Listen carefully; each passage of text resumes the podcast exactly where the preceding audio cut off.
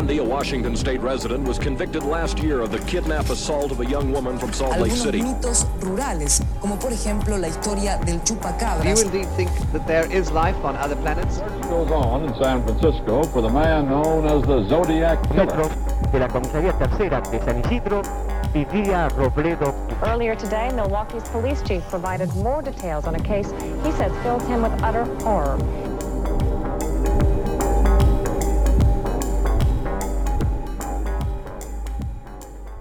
Hola, yo soy Pisandro Y yo soy Cherry. y esto es La, Sexta, Pata.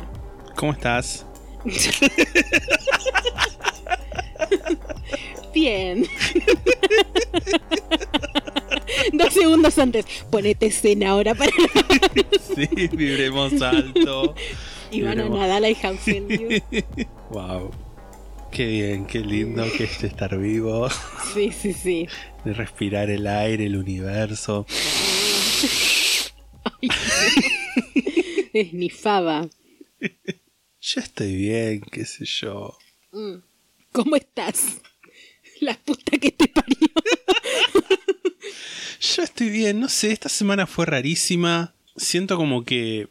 Como que. Por un lado siento que no hice nada, pero a la vez siento que hice mucho. Mm, Porque es mentira que no hice nada. Estuve. Nada, estuvimos el martes Netflix Party.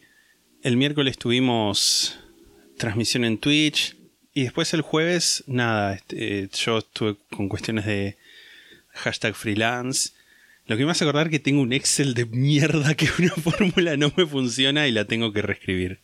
Pero bueno, Ah, ¿Era eso lo que no te funcionaba una fórmula? Yo Sí. pensé que la computadora no te estaba respondiendo bien. No, no, eso pasó antes. Eso pasó el miércoles que estaba en un Zoom y me pidieron no sé qué dato de ese Excel justo y tipo cambié la ventana y se... Pero fue hoy que yo entré, estabas recaliente. Sí, hoy, hoy no me funcionaba la fórmula Ah, y el otro día fue que no respondió directamente. que cuando fue cuando, cuando en el stream estabas medio de mal humor. Exacto, fue el, miércoles. Si escuchan una gata Yolanda, Sí, que siempre espera que empecemos a hablar por hinchar las pelotas. exacto. Decirle a la gente. Vos, tu semana. Bien. O sea, estuve haciendo cosas de, de esto nada más. Tipo, Sí. nada, sí, el stream, la Netflix Party. Estuve viendo cosas para un próximo capítulo que no voy a decir de qué es. Same. Y viendo las cosas para el bonus track. Porque vimos una serie de 13 episodios para este Sí. bonus track. De 13, no de 13, 3. exacto. Por si Uno, queda tres. duda. De 40 minutos cada uno. Sí, Igual yo medio que la vi, la empezamos a ver el martes en la Netflix Party, vimos tres episodios ese día, y después yo ese mismo día vi como hasta el episodio 8 más o menos, y después el resto lo vi todo en un día. Claro. Fue como así, pero bueno, está- estamos grabando en el viernes, supuestamente íbamos a grabar ayer, pero bueno, hubo diversas cosas por las cuales no lo hicimos. Así que nada, tipo, es como que igual lo vimos en muy pocos días. Para mí es muy poco. Yo sé que vos sos más, estás más acostumbrado igual a ver tipo series no tan largas, porque tres episodios tampoco es tan largo. Sí. sí para verlo en un día o dos. sí, sí, sí, totalmente. Y sobre todo porque además por ahí veo series que son capítulos más cortos. Tipo, por- una comedia sí. Mm. Tipo capítulos de 20 minutos. pf, papita pal loro. Papita Paloro. Eh, sí. Igual no se me hizo densa la serie. Bueno, ahora vamos a hablar más No, en profundidad, no, pero no. si bien es, es densa el tema que toca, porque es un caso denso, eh, me gustó la serie. Ahora vamos a hablar más en profundidad Sí, al sí, respecto sí. de si nos gustó y esas cosas. Aprovechamos este momento para recordarle a quienes son miembros del club que el capítulo que viene, que es un lado B, vamos a leer las necrológicas, así que si nos quieren dejar comentarios en Instagram o en Discord, en nuestro servidor de Discord, lo pueden hacer. En Discord está directamente para los miembros del club la sección necrológicas y en Instagram vamos a dejar una imagen de mejores amigos que son Que los miembros del club sí. que pueden responder y contarnos si tienen alguna opinión. Y si se quieren unir al club, lasextapata.com, ahí está siempre. Estoy muy feliz con que se ha unido mucha gente últimamente al club. Me gusta ver crecer la comunidad, que nos Sí. apoyen y poder estar cada día más cerca de ese sueldo mínimo. Sí. sí, sí, totalmente. Y para este bonus track vamos a hablar de dos cosas. La primera cosa que vimos, que la vimos, en realidad fue la segunda cosa. que- Claro. O sea, en realidad fue como en el medio, porque vimos tres episodios de la serie, después vimos esto y después vimos el resto de la Exacto. serie, más o menos fue así. Vimos Carlos Monzón, el segundo juicio, que es una película de 1996 dirigida por Gabriel Arbós y que actúan, eh, me persigno, Norma Leandro como la Sí, jueza. Nos ponemos de pie. Nos ponemos de pie y mm, está Carola Reina haciendo de Alicia, que igual es como que dice dos palabras. Sí. Y de Monzón hace un tal José Luis Alfonso, que I don't know her, que un actor igual un poquito deplorable, digamos todo. Repetía, no sé si era a propósito el tema de que hablar Para mí que era a propósito. Era a propósito, decís que Sí. le dieron la indicación de que era como, Sí, sí. Le dejé que venga a casa, le dejé. Tipo, hablaba así como Sí. constantemente y era un poquito molesto. Pero también tenía cosas que era como de que no se sabía la letra o que se la sabía muy de memoria y tenía que repetirla y te das cuenta cuando se equivocaba, que eso a mí me molesta mucho. Me molesta mucho no porque el actor actúe mal necesariamente, pero porque, porque significa que no le dejaron hacer más tomas. Tipo, estaba como el tiempo tan así que claro, no pudo sí, en otra vez. en un esquema de producción muy, muy ajustado y se ve que no, no había posibilidad de, de repetir. Sí. Igual es como que esta película hay un elenco, tipo hay 700 personas en la 700 película. personas, hay mucha gente. Está Leonardo Sbaraglia, eh, Luis Luque. Luque, Fernán, Fernán Mirás. Mirás. Más gente Sí, hay también. Hay gente. gente conocida, gente que por ahí no me acuerdo el nombre, pero el juez que se sentaba siempre a la derecha de Norma Leandro en el tribunal, Ajá. yo lo ubico al tipo de, de alguna parte, tipo alguna novela, ponele, no sé, con Natalia Oreiro, donde hacía de, de viejo garca o algo así. Eh, Victorio Neto también estaba. Es que aparecía mucha gente haciendo como pequeños papeles de testigos en los que Sí. hablaban tipo Sí, estaba Victoria cinco Neto. minutos como muchísimo y después dejaban de hablar. Que bueno, Fernán Mirás hacía de, de- ¿Cómo se llamaba en la, en la película? En la película, Claudio. Fernán Mirás se llamaba. Acá dice Carlos Alberto. No, Carlos le pero, le, decían. pero le decían Claudio. No, este, se confundió y me debe ahí, ¿eh? Estoy. Sí. Le decían Claudio y el apellido verdadero. O Daniel. Porque en, la- en algún lado le decían, en la serie le decían Claudio y en la película Daniel lo al revés. Carlos Alberto es una flayada, no, no se llamaba Carlos Alberto. No. Carlos no, Alberto para es uno mí de los era hijos, me parece. Claudio. Claudio en la película decís. Sí. Bueno, da igual. No se llamaba la- el nombre verdadero. Sí tenía el apellido verdadero, que era Guasone. Sí, exacto. Sí, Claudio Guasone. Y Esbaraglia hacía del médico que lo atendió. Victoria Neto hacía como de una amiga, que sería Miriam Caprile, supongo. No la nombraban. No la nombraban. Con nombre, pero bueno, yo entiendo Sí. que capaz era Miriam Caprile. Luis Luque hacía como una especie de, de forense experto para la, para la defensa de Monzón. Y después estaba Héctor Malamud, que hacía del, del cartonero.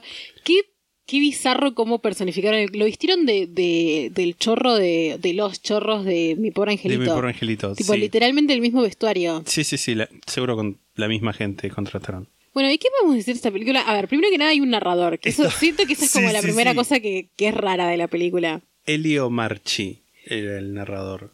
Que hace un papel de... O sea, vos al principio pensaste que era la muerte. Yo me hubiera encantado que fuera la muerte, porque de hecho la película empieza con la muerte de Monzón. Empieza con el auto que descarrila y choca y arde y, Y muere.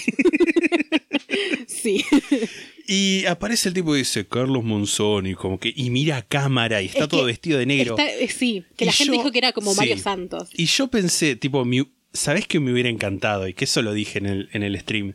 Que tipo, el segundo juicio hubiera sido un juicio en el cielo. Sí. Y que Dios sea su, su, su juez. o alguna pelotudez de ese estilo. Deci- decime que no hubiera sido re. Hubiera sido una fantástico. cosa hermosa. Más no. Yo ya sabía medio que no, porque, o sea, a ver, la película yo había, no la había visto, sí. pero sí la había semi visto. Tipo, en- es- ido esquipeando. ido esquipeando para ir viendo dónde había tetas para poder taparlas en el stream. Porque nada, es eh, lo que Twitch Sí, nos permite sí, y no nos permite. Y vi que no, no estaba el cielo, al menos no lo parecía. Pero encima me causa mucha gracia que tipo lo primero que dice es como el que acaba de morir es Carlos Monzón y te empieza como a contar su vida. Y esta película que también la serie lo hace como que va mechando cosas de, de la realidad, tipo Sí. material de archivo. Pasan una parte de, de Sueña Sueña, nos dijeron que era, que es una de las películas que, que actuó Carlos Monzón. Y también pasan de una publicidad de como un desodorante que te pasabas Sí. por la cara, que era para que cuando te pasabas la eléctrica duela menos. Eso entendí yo. Una crema de afeitar. Era una crema, pero tenía, era como en barra. Sí, porque Por ahí era como una tipo loción para afeitar o algo así, no sé. Mm. Tipo, no es la crema de afeitar no siempre es crema de afeitar. Yo tengo una que, que es como una especie de pastita, tipo como un gelcito. Pero sí, igual. Y el segundo juicio, yo entiendo que era porque en el, en el póster de la película dice la justicia lo condenó, ahora juzguelo usted. Claro. Como que el segundo juicio se refiere a que es el juicio de la gente que mira la película, que es muy Sí. meta. Sí, sí, sí. Me parece un título de mierda igual, la verdad, para la película. Sí, sí, sí, sí, so- sí, estamos de acuerdo. La película se centra más que nada en el juicio, como que la mayoría de la película pasa en el juicio, que a mí eso me embola un poco. Tipo, no hay. Muy pocas películas me gustan que se centren casi todo en el juicio. Meteme un poco más de acción por fuera. Hacen mucha recreación, mucho flashback en blanco y negro, porque es como que van recreando lo que van contando los testigos y las diferentes versiones. Entonces hay mucho cuadro de Fernán Mirás mirando para el cuerpo con cara de circunstancia. Hay como cinco o seis, horrible, horrible, digámoslo, cinco o seis flashbacks de Monzón sacudiendo por el cuello a Alicia, Sí. que como la peluca de, de Carola Reina que va de un Es que los para el planos, otro. sí. O sea, cuando tira, tira como un maniquí. Sí, O a una doble que tipo se quedó muy quieta. Pero después hay una parte que es como que filman como si fuera desde arriba de la cabeza, entonces solamente se ve el pelo y es una peluca cayendo. es tipo alguien sosteniendo la cámara y la peluca a la vez contra el piso. Que es muy gracioso. Es una lección, digámoslo. sí, sí, sí. Sí, es una película que está bien, qué sé yo. A mí me pareció una porquería, pero fue la disfruté mucho porque la vimos en stream, Sí, me reí. sí, sí, yo creo que sí- yo la Si tenía la que ver sola me solo. pegaba un petiro. Sí. Un petiro. Un petiro.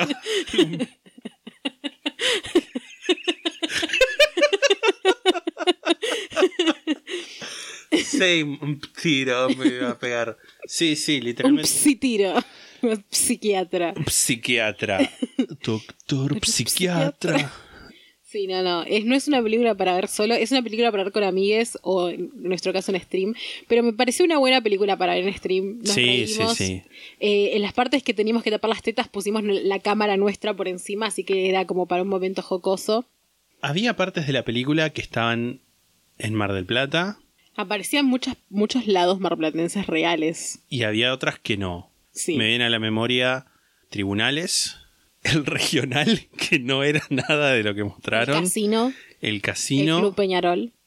No, el, el- el casino del Club Peñarol sí. Sí, sí, sí. Pero estoy diciendo los que no. Ah, pero por fuera sí eran el regional y el tribunales. Los exteriores eran todos, todos de acá. No, el, el regional no era así, no era el exterior. Sí, boludo, el regional aparecía el exterior. No. Te juro que sí. Lo, lo buscamos. Pausa y lo buscamos. Bueno, volvimos y no encontramos estuvimos media hora viendo la intersonal. Pero lo que voy a admitir yo es que cuando pensaba en el exterior del hospital intersonal estaba pensando en la serie. Así que vamos a dejar asentado como canon que el que aparece en la película es el intersonal posta, aunque no lo hayamos podido es que yo tengo el recuerdo, yo voy a explicar qué es lo que me pasa a mí. Yo tengo el recuerdo de cuando vi tipo la película por encima, dije, ah, mira, está el regional. Tipo, como que fue lo primero que pensé, que esto fue mucho antes de ver la serie Sí. incluso. O sea, fue como una semana antes de ver la serie que anoté. Bueno, no sé si una semana, pero fue unos días antes de empezar a ver la serie. Que anoté como los lugares donde había tetas. Y dije, ah, mira, el regional lo recuerdo como muy vividamente. Sí. Pero bueno, ahora no lo, no- lo encontramos y no lo encontré, no lo, no lo buscamos y no lo encontré, así que voy a atribuir tipo un efecto Mandela. Tipo, cuando Sí, yo sí, lo vi sí. sí estaba y ahora ya no está porque estamos en Porque otra cambió, dimensión. desapareció. Claro, estamos en una dimensión en la que ese día justo no pudieron ir a filmar el regional, pero bueno. Pero sí bien. aparece en otros muchos Sí, lugares de Mar del Plata. Aparece Tribunales, Tribunales aparece sí aparece. el Club Peñarol. el Club Peñarol sí. La casa, mar. la casa no es la casa, No, ni en la película ni en la serie. En, en la, en la película igual es como muy notoriamente no Sí, la casa. Es tipo una casa muy diferente. Sí, sí, es una casa random con un balcón nada más. Sí, totalmente. Sí, también, ¿sabes qué me pasa? Hay cosas que me confundo de la serie y la película porque verla en el medio... Sí, sí, hemos hecho una mezcolanza, padre. Pero bueno, sí. O sea, en, en la película, que pasa es que la película parece también muy poco Alicia, o sea, Sí. Carola, que hace de Alicia, muy poco la casa, realmente es como muy poco lo que es exterior y eso es más que nada el juicio, el el 90% Sí, es de más la el, el- el- el juego, si se quiere, de decir, bueno, Norma Leandro preguntándole, ¿usted dice esto? Pero usted había dicho lo otro. ¿Usted me está diciendo que tal cosa? Y ese tipo de cosas que la amamos a Norma Leandro. Sí. Y... Que espero que le haya pagado mucho. Sí, sí, sí, totalmente. Pero bueno, qué sé yo. No sé si catalogar esta obra como de sus mejores películas. No, no, No no. por ni ella, tampoco la de no Luis por ni la de Fernán Mirás, ni la de Victorio Neto. Sí. Probablemente tampoco la de Alfonso José Luis era así, José Luis Alfonso, ni la de Carola Reina, No, claramente. ni la de Pepe Monge que estaba. Ni la de Leonardo de Baraglia. Claramente, claramente no. es una película donde hay muchos buenos actores. Ni Eh, la de Luis Luque, ya lo nombramos. Sí. Vean pájaros volando Vean en Pájaros Aventura. Volando, Eh. Un saludo para Luis Luque. Saludo Si está escuchando, para toda la gente que nombramos que dijimos que tiene muchas mejores películas, les mandamos un saludo y como siempre está abierta la puerta por si quieren apostar a este podcast pujante Y competitivo. y competitivo. Eh, sí. Sí, bueno, en resumen es como que... Eh. Tipo, yo le puse una reseña en Letterboxd y dije porquería hermosa. Porque es una porquería hermosa, me gustó verla, no la voy a ver nunca más en la vida. Pero Sí. a mí me divierte todo lo que es True Crime Nacional, a mí me divierte. Me divierte, no me importa que sea una mierda, yo lo voy a ver igual y lo voy a disfrutar porque me gusta mi país y me gusta el True Crime Mi y me gustan los guisos de mi vieja, así que... así que no me importa que sea una mierda. Same. ¿Y querés que pasemos directamente a la serie? Que yo te- tengo un montón de Yo cosas anotadas. tengo anotadas, no sé si un montón de cosas, pero claramente mucho más que lo que me anoté para la película. Sí, yo para la película no me anoté nada, porque Sí. estábamos en stream, tipo nada. Lo único que anoté fue, el, fue- estábamos ese día, yo compré unas empanadas para comer y anoté En el lo- cartón. en el cartón de la pizza anoté cuándo había que tapar las tetas, así que estaba como muy, muy pendiente de ver el horario, Sí. tanto en el cartón como en YouTube, que es donde vimos la película. ¿Querés empezar hablando vos? Monzón la serie es una serie que está producida, sí, que está es una miniserie, podemos decir, porque tiene una sola temporada, son 13 capítulos. En algún lugar leí que era como miniserie, pero bueno, serie. Nunca terminé de entender cuál es la, cuál es la diferencia, pero. sí. Eh, fue emitida originalmente en Space, en el canal Space, que me parece un loco que haya sido emitida ahí. Y está producida por Buenavista Original Productions, Pampa Films, El Inca y distribuida por Disney Media, que es como una mezcla preciosa de cosas. Y hay gente de la talla de eh, Solita Silveira, haciendo de la madre de Alicia, Yayo, haciendo, haciendo de, de Alberto Olmedo, pero no realmente. pero no realmente. Hace es de Alfredo Herminda, o el negro Herminda, le dicen también. el flaco Herminda. que en realidad es Alberto Olmedo. Sí, sí, El sí, flaco, sí. perdón, sí, no el negro. Y no sé quién, quién más he conocido. A ver, está Belén Chavane, que yo creo que es alguien de Casi Ángeles, nos dijeron. Tipo, hay gente, hay mucha gente también. Sí. Es una novela donde hay mucha gente. Mex Ortiz Berea está. Ortiz Berea está haciendo de un tipo que es como el, el Sí. que es como un loquito, porque lo pintan Sí. como un loquito, medio creepy, pero buen tipo, overall. Igual a mí me da vibras de que lo metieron preso, es como el, compañero de celda de Monzón. Sí. Me da vibras de que lo metieron preso por violar igual. Same. Sí, como que hay algo medio turbio que no se dice. Como que se lleva bien con el hijito de la abogada, es Mm, rari. Sí. Pero está luqueado muy bien ahí, tipo como... Yo no me di cuenta que era Max hasta que googleé quién Ah. era esa persona. No, sí, yo. Sí. Celeste Cid la nombraste. Celeste sí hace de Susana, Gustavo Garzón, que hace de. que también es el Choice. abogado. Sí, Gustavo de- Garzón es el abogado. del abogado de. Garchetti, de Jean-Pierre de. Noer. Está Jean-Pierre Noer. ¿Qué hace Jean-Pierre Noir? No, no sé, no me acuerdo el nombre del personaje, pero acá en Monzón, en el IMDB, ponen que es el gordo caño, que es el tipo que lo obliga a pelear en la cárcel. Ah, mira. ¿Viste ese que tenía como medio el pelo Sí. blanco y todo así medio al estilo muy Pedro el Escamoso? Bueno, Sí. Jean-Pierre Noer. ¿No era el cojo ese? Uno que... Que, Que tenía un, como un bastón. Sí. S- Sí.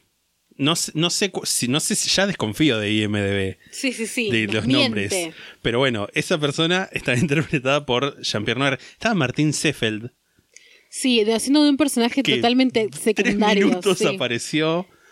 Bueno, después así los más, los más principales son Jorge Ramán como Carlos Monzón Sí. crecido, Mauricio Paniagua como Carlos Monzón no crecido, Carla Quevedo como Alicia, que aparece también muy poco, ahora vamos a hablar un poco más de eso Sí. también, y Paloma Kerr como Pelusa, que aparece bastante. Y después nada, los abogados, está eh, Eh, Gustavo Garzón, como dijiste, haciendo de Garchetti, como, Garchetti. Lo, como lo nombramos, Roberto de Luca, eh, Florencia Raya haciendo de Patricia Roseló, que es la abogada, el abogado, después está el fiscal, que Sí. era Parisi, era el Parisi. nombre, que no me parece acá donde está el Diego Cremonesi, Sí. lo desconozco, y el abogado de ellos, así como los personajes que más aparecían, ¿no? Que era Vargas, Vargas. Rodrigo Pedreira, Fernando Vargas Ricci era el nombre del. Y Belén Chavane, que era Leticia, que para- era la, la secretaria de, de Parisi, que era el fiscal en esta Sí. ficcionalización del caso. Y Fabián Arenillas como Amílcar Brusa. Sí. ¿Qué Eh, aparecían muchos personajes, sí. Sí, sí, sí. No sé, ¿querés empezar vos a decir algo? Yo tengo, Yo tengo un montón de cositas anotadas. Yo anoté un par de cositas. Yo me, me- me anoté como por capítulos, igual anoté en los últimos nomás. Hagamos una cosa, digamos. Yo digo dos cosas que anoté y vos decís dos cosas y así. Ok. Y vamos tachando si hay cosas que se repiten. ¿Te Dale, parece? de una. Bueno, primero que nada. Tipo, o, o- o aportamos a la sí. discusión. Bueno, pero si va, a ver, si hay Sí. algo que exactamente yo ya lo dije, vos tachalo y yo voy a hacer lo mismo. Tipo, aportamos igual, pero. No. Bueno, está bien. Eh, primero que nada, me encanta el tema de la intro. Sí, sí, tipo, sí. lo llegué a extrañar. Nunca lo salteé, salvo cuando lo tuve que saltear porque la Netflix Party nos descuaje en ningún momento. Sí. Pero después no lo salteé jamás. El tema se llama La ilusión de Sergei Grozny, por si lo quieren buscar. Y la letra me gusta mucho, es como muy cortita. Es como casi un poema la letra que, que me la puedo leer. Por favor. Que dice, siento el aire que no está, siento el fuego al respirar, siento el cuerpo va perdiendo la carrera, siento el corazón quemar y es difícil de callar. No recuerdo cómo ser de otra manera, solamente es la ilusión lo que, lo que me queda. Bueno, repite, solamente, solamente. Me parece muy lindo porque no sé si lo hizo específicamente para, para la serie, me parece que sí, o sea, porque el chabón escribió Está muchos... acreditado en la. Sí, hizo muchos temas para la serie, o sea, hay muchos temas del chabón en la serie, lo cual me da a pensar que probablemente haya hecho el tema para la serie, pero siento que habla como que resume muy bien lo que es la figura de Monzón, el, el tema, tipo la letra, como eh, siento que el cuerpo va perdiendo la carrera, siento el corazón quemar, es difícil de callar, no recuerdo cómo hacer de otra manera, que eso de hecho en un Sí. momento él en la serie dice, como lo único que yo sé es pegar, Sí. que es algo que lo hablamos también, creo que lo hablamos en el stream, Sí. esto de que el tipo fue lo que fue, que claramente nadie lo justifica, pero hay que tener en cuenta que eso lo hablaban en la película, que, sea, como el, en la película el, el alegato final de la defensa era De como, bueno, es un tipo, sí, del Carquetti de la película, es un tipo al que le enseñamos que, que, Que pegue. que pegue, que pegue, que pegue, y, y lo idolatramos por eso, y cuando le pegó a la mujer, somos todos unos hipócritas que decimos que está mal. Claramente no abogamos eso, pero bueno, sí Para es verdad que el boxeo es un, es un deporte violento, digamos. No lo estamos diciendo que todos los boxeadores son femicidas, pero bueno, es un, es- cuando es una persona que sale de Sí. la pobreza y que aprende a través de la violencia ganarse la vida, de nuevo, no lo justifica, pero hay algo ahí que claramente a Monzón lo marcó Sí, sí. mucho, que tenía que ver con la violencia y con su canalización de la misma. Lo otro es que ya desde, desde la intro vemos que la intro es muy también esto true crime, Ay, que me, me, gusta, encanta. me encanta. Y desde la intro vemos, vemos ya cómo se va mezclando en la serie, que lo hacen muy bien, siento, ficción con realidad, e incluso cuando muestran material de archivo, a veces lo mezclan con material de archivo ficcionalizado. Tipo, pasan como algunas cosas que pasaron de verdad, tipo partes de noticieros o lo que sea, con algunas cosas que están grabadas, pero sí, te muestran, ser archivo. te muestran como, por ejemplo, un, un periodista hablando afuera de un lugar diciendo, bueno, el doctor de Luca era el apellido. Sí, Y es como el doctor de Luca es ficcional, es un personaje ficcional, pero te lo muestran como en una, en una pantalla, como medio así, como medio filmado VHS viejo, que está muy bien hecho. Se nota igual cuando es algo que, que no es lo original, pero está muy bien hecho. está muy bien hecho. Y de hecho igual no solamente se nota, sino que abajo ponen cuando es algo, algo que es posta sacado de un archivo. Tipo dice coaxil, que no entiendo qué es la palabra coaxil, ahí. Coaxil es el. Coaxil es un cable. Es el cable. Pero, pero qué, o sea, el contexto ahí, ¿cuál sería? Que es, Es- el sacado del cable. Es que no para entiendo. mí eso es lo que ponen, por ejemplo, si yo, esto muy bolazo, quizás lo que voy a decir, yo tengo muy poca referencia, pero es como que si yo estoy, suponete, en Capital, soy un noticiero de Capital, y paso imágenes de Mar del Plata que me llegan por coaxil, que es como que llegan por cable Ajá, o algo así, es como decir imágenes de tal cosa. ok, compro. Bueno, más allá de lo que signifique, Sí, Eh, que cuando- el cable coaxil es el, el- Sí, sí, el sí, que se enchufa a la tele. sí, sí, sí, lo entiendo, pero no, o sea, no entiendo por qué, por ejemplo, cuando apareció una imagen del 9 diario, que era, imagino, el noticiero de Canal 9 en esa época se llamaba así, decía Coaxil 9 diario Mar del Plata, ponele, y mostraban las imágenes de ese momento. Eso, como que de alguna forma indicaba cuando era un material de archivo real también. ¿Será que es- debe ser eh, algo tipo... Yo busqué el significado y nada más me parecía como el cable. Tipo, no me aparecía, como que busqué qué significa en TV, algo así. O archivo también busqué, y como que siempre me tiraba eso, tipo que era el cable. ¿Será tipo como, no sé, que esto lo como que lo repiten? Puede ser. Puede Bueno, ser. Algo. algo.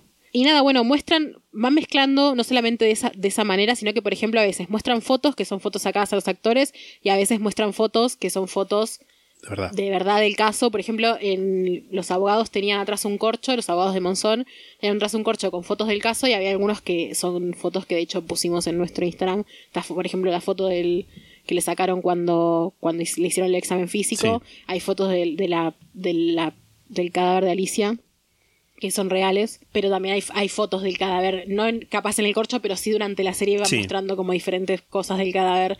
A veces es Tipo de la autopsia y eso Sí. que... el- a veces es algo de mentira, a veces es algo real. Bueno, y hay fotos de la... au- Es horrible que lo estoy contando esto, pero bueno, o sea, está en internet. Sí. Y hay fotos de la autopsia de Alicia. La, Fotos la verdaderas. verdadera. Ok.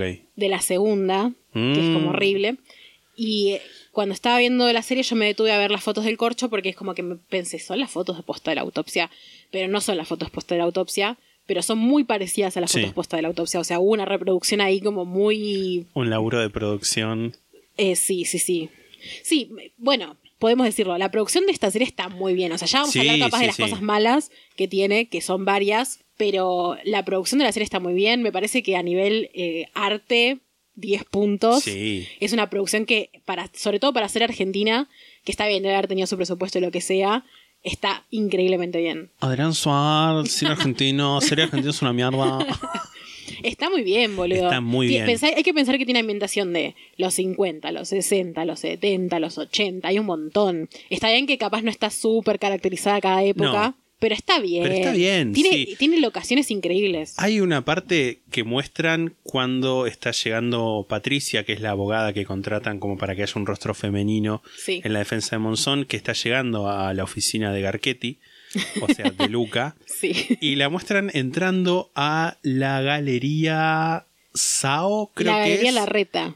O sea, la escena en la que ella llega a la que, que no sé si era el primer día que la habían contratado, pero Sí. que fue des- después pasa eso de que, de que la mandan a servir Ah, porque café. esa, claro, es- es- esa galería es la de Capital. La galería Porque era hay la una- galería hay Reta. una, hay una muy parecida acá, que es como muy parecida, que yo pensé que era esa, pero no. Capaz quería hacer esa la galería. ¿Dónde estaría la, la oficina de esta gente? Porque, o sea, esta gente Sí. emula ser gente de la realidad, que vamos a ver ahora también quién se supone quién es cada persona. Pero la galería esa, y eso es lo que lo tenía anotado, es la galería Larreta, que esa parte de la escena me parece que es muy graciosa porque es como que metieron un montón de turistas, ¿viste? Como un Sí, montón de gente con sí. sombrillas. Por eso me hace pensar que. Por eso yo pensé que era de Mar del Plata, porque había gente con sombrillas. Qué fácil te compran a vos. Esa es la magia del cine. Bueno, esa galería es la galería de la reta que yo vivía exactamente enfrente. Tipo, enf- vivía enfrente no del acceso por el que entra ella, sino del otro. Esa galería es una galería que tiene un acceso por la calle San Martín y otro acceso por la calle Florida. Está en, si la quieren ir a visitar, Sí, existe en Buenos Aires. Es una galería hermosa que a mí me encantaba pasar por el medio. Me- es preciosa, es divina, es muy ochentera, está muy, es muy decadente. Por lo tanto, a mí me encanta. Y los negocios, o sea, están como. O sea, tienen. Es que los negocios son como medio antiguos, digamos. Sí. Pero ponele, hay una parte que yo me detuve a ver porque fue. Esa es la galería de la reta. Y me puse como a ver más en detenimiento Sí, la cosa. sí. Y hay un negocio que es como de, de, de pochoclos. Que yo me acuerdo, tipo, no sé, no sé cuándo habrán filmado la serie, pero yo en esa época vivía ahí, así que asumo que serían los mismos negocios que estaban cuando yo vivía. Que es un negocio muy de ahora, tipo, tiene como lo ves y es muy de ahora, pero a veces como es un negocio que vende pochoclo. sí, es que Podría además ser de antes. También como que el- se nota como que dijeron, bueno, sacalo si hay alguna cosa muy abiertamente moderna y el resto dejalo, porque también había una vidriera que tenía como unos buzos. Es que es una galería muy antigua también, era entonces como, es como que... eh, o sea, no eran buzos de esa época, pero tampoco eran buzos que tenían, no sé, qué sé yo, a bandana. Entonces, bueno, sí, déjalo. y se notaba que era eso. Y eso, no sé por qué me encantó. Muy actual la Me referencia. encantó. Tipo, yo también la escena esa de esa galería la vi como dos veces. Tipo, fue como, a ver otra vez. Sí, sí, sí. Es que es, un, es Y una re linda pausando y locación. haciendo chiquitos los ojos para ver Bueno, cosa. hablando de locaciones, cuando es la, la escena de que él está en, que viajan a París para pelear, Sí. qué sé yo, que están en un hotel, la entrada del hotel es, es un hotel que está a media cuadra de ahí, que no me acuerdo cómo se llama el hotel, pero está en, está en Marcelo T. de y Florida, que es la- también Sí. la entrada de la galería está ahí, que es un hotel, yo capaz te acordás eh, cuando viniste a Buenos Aires, cuando me venías a visitar, eh, la Plaza San Martín, y les cuento a la gente que es de Buenos Aires, la Plaza San Martín, que es una plaza que está enfrente Sí. de Retiro, es la plaza opuesta a lo que sería la plaza donde está la Torre de los Ingleses, tiene como, es grande, ¿no? Tiene como la parte donde entra por Florida, ahí es donde Sí. está la entrada de la Galería Larreta, Y también enfrente hay como un hotel que es muy grande, no me acuerdo cómo se llama, que tiene como una joyería en la esquina. Sí. Y la entrada es, o sea, la entrada del hotel, que en una parte muestran como que entran en un taxi, es ese hotel. ¿Sería el que está como en diagonal al círculo militar? Está, el hotel está atrás del Cabanag. O sea, en realidad no atrás, no, está como al lado del Cabanag. Para, Ok. para referencia capaz que la gente lo entienda más. Ok, el hotel es no es este, el que yo pienso entonces. o- Plaza Hotel. Ok, no es el que yo decía. Y nada, fue como, primero como, siempre es lindo ver un lugar que uno conoce y decir como, ah, mira, yo sé dónde es eso. Representación, es como, como el, el meme de, de Leonardo DiCaprio, que está como señalando la total, tele. total, total. Cuando yo vivía en Buenos Aires me pasaba igual mucho de pasar por la Plaza San Martín y que estén grabando algo. Porque Bueno, es como una zona donde graban muchas cosas, no sé por qué. Si alguien se acuerda en el capítulo de Sí, hace mil años. nuestras películas favoritas, que yo mencioné esa película que en realidad la mencioné para divertirme nada más, esta, hasta, Hasta que, me que- hasta que me desates, desates. o algo así. También en un momento filman algo en un bar que quedaba ahí como re- Quedaba al lado, al lado de mi casa, literalmente. Y también tenían unas escenas que la filmaban en la Plaza San Martín, porque ve que, tipo, de- ya que están ahí. La Plaza filman. San Martín aparece, lo- lo- creo que lo- en ese mismo capítulo lo comentabas, pero bueno, el público se renueva. La Plaza San Martín aparece en los simuladores, aparece Sí. en el capítulo del Pacto Copérnico, es la plaza en la que ellos están, aparece en, eh, en un video de Tambiónica, Sí. aparece en un montón de es cosas. en el video ese que, como que, Sí, que el se que es convierte como... en un mundo arre- Sí, sí, sí, es ese Sí, sí, video. No sé cómo, a falta de mejor explicación. Em, sí, es que se ve que debe ser fácil conseguir permisos para filmar. Yo, literal, una vez cada dos semanas, ponerle, pasaba Sí. y estaban filmando algo y he visto que filmaban cosas como más de época. Porque también es que es muy adaptable la plaza también y los, y los edificios de por ahí son adaptables. La Galería La Reta es adaptable. El hotel ese tranquilamente puede ser un hotel de París si no es porque ves atrás la plaza. Sí. O sea, tenés que saber dónde es para Sí, pensar, sí, sí, "Ah, no, no, es. París. O sea, Yo me noté un par de cosas y hay algo que me parece muy interesante, que no, no voy a decir que hay como un... No sé si es muy fuerte decir como que hay una especie de queer coding, pero hay una cosa de, de que se muestra como... No sé si decir la personalidad o, o Carlos Monzón en sí es, es deseable. Se lo muestra como objeto de deseo a lo largo de toda la película. Claramente, obvio, porque tiene muchas amantes. de la lo- serie. Sí, de la serie, dije película. De, de la larga de la serie se lo muestra como un objeto de deseo. Pero también hay algo que me pareció interesante, que es que cómo se lo muestra también como objeto de deseo por parte de hombres. Y no, y no estoy hablando de algo sexual, de "Eh, sí, me lo quiero culear, aunque quizás sí. Te estoy escuchando y me interesa porque yo no noté esto que estás diciendo vos. Por ejemplo, en el capítulo 6, y me anoté el tiempo, 19.40 más o menos, que es cuando va al concesionario a comprar los, los fletes, Sí. la escena empieza con un empleado del concesionario que está lustrando un auto y ve entrar a Monzón y se queda como con medio mirándolo con la boca abierta. Y se lo queda mirando fijo y entonces y aparece el jefe y le dice, ah, deja que lo atiendo yo, no sé qué. Y entra Monzón con los dos hermanos, le empieza a atender, dice, bueno, ¿qué están buscando? Dice el, de la concesionaria, dice, bueno, primero una silla, porque uno de los hermanos estaba parado.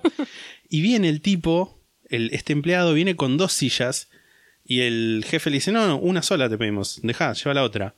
Y se le está llevando, y Monzón le dice, no, no, quédate, sentate vos acá. Y se sienta el empleado este entre Monzón y uno de sus hermanos. Y hay como una, este, pero no quiero decir, tipo, uy, es un empleado gay, pero hay como una cuestión de, de admiración, pero que también es medio deseo, quizás deseo de ser como él o algo así, pero hay como una situación con la que ponerle yo me pude sentir identificado que en un momento, no sé, dicen, bueno, quiero una roja, una azul, una negra y discuten si es una blanca o una plateada. Y uno de los hermanos dice blanca, uno de los hermanos dice plateada, y Monzón lo mira a este pibe y le dice, a ver, des- desempatá vos. Y el tipo dice, "Sí, no sé, blanca. Y Monzón dice, le guiña el ojo y le hace así como unas palmaditas. Y lo ves como, como que hay una.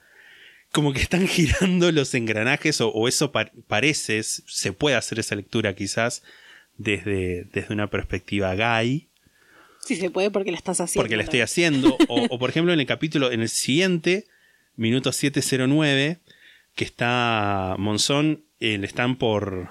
No sé si es que le estaban pidiendo la muestra de orina o algo así. La, primera vez que se la piden, no la. Porque después se la vuelven a pedir, qué sé yo. Dice, no, sí, déjame echar las pelotas, qué sé yo.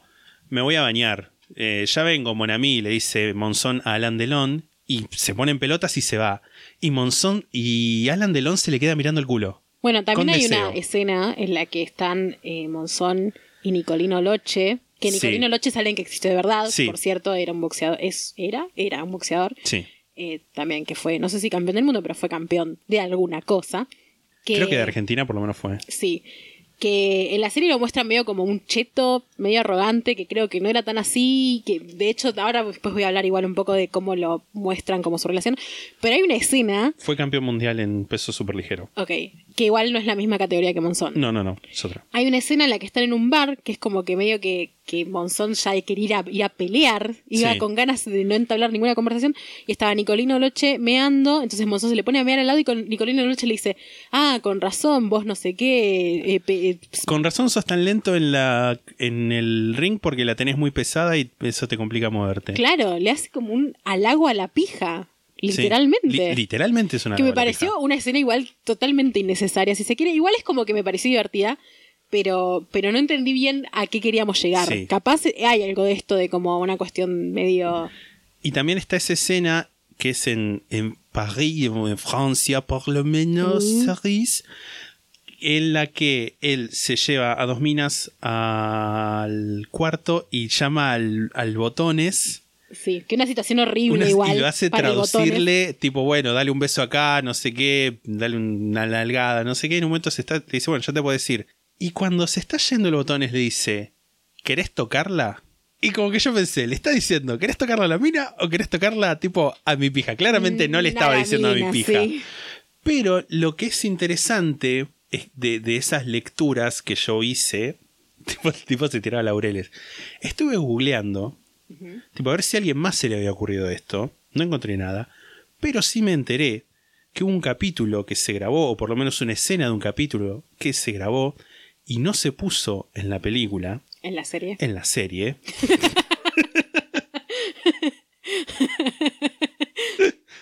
que es una escena en la que supuestamente Monzón estaba en cuatro y Susana le lamía una nalga y no pusieron esa escena en la serie porque se podía llegar a interpretar como homosexual. Esto dicho por los guionistas de la serie. Ok. Ok. Eh, me gusta la idea de Susana siendo una persona activa al respecto de la relación que mantenía con Monzón. Incluso me gustaría que capaz hubieran ido un paso más allá en vez de lamer una larga, tipo que pase al pegging directamente, Sí. que le encastre un consolador en el ojete. Hubiera estado bien. Bueno, igual que raro también elegir justo esa escena sacarla. Sí, dice la entrevista. El capítulo se borró. Empezaba con Monzón con las manos atrás, casi en cuatro patas, y Susana pasando la lengua por la cola de Monzón. Había muchas posiciones e imágenes que para algunos podían ser tildadas de homosexuales. No entró ese capítulo porque parece que es fácil decir que Monzón era un femicida, pero no que era un boxeador al que les gustaban estas cosas.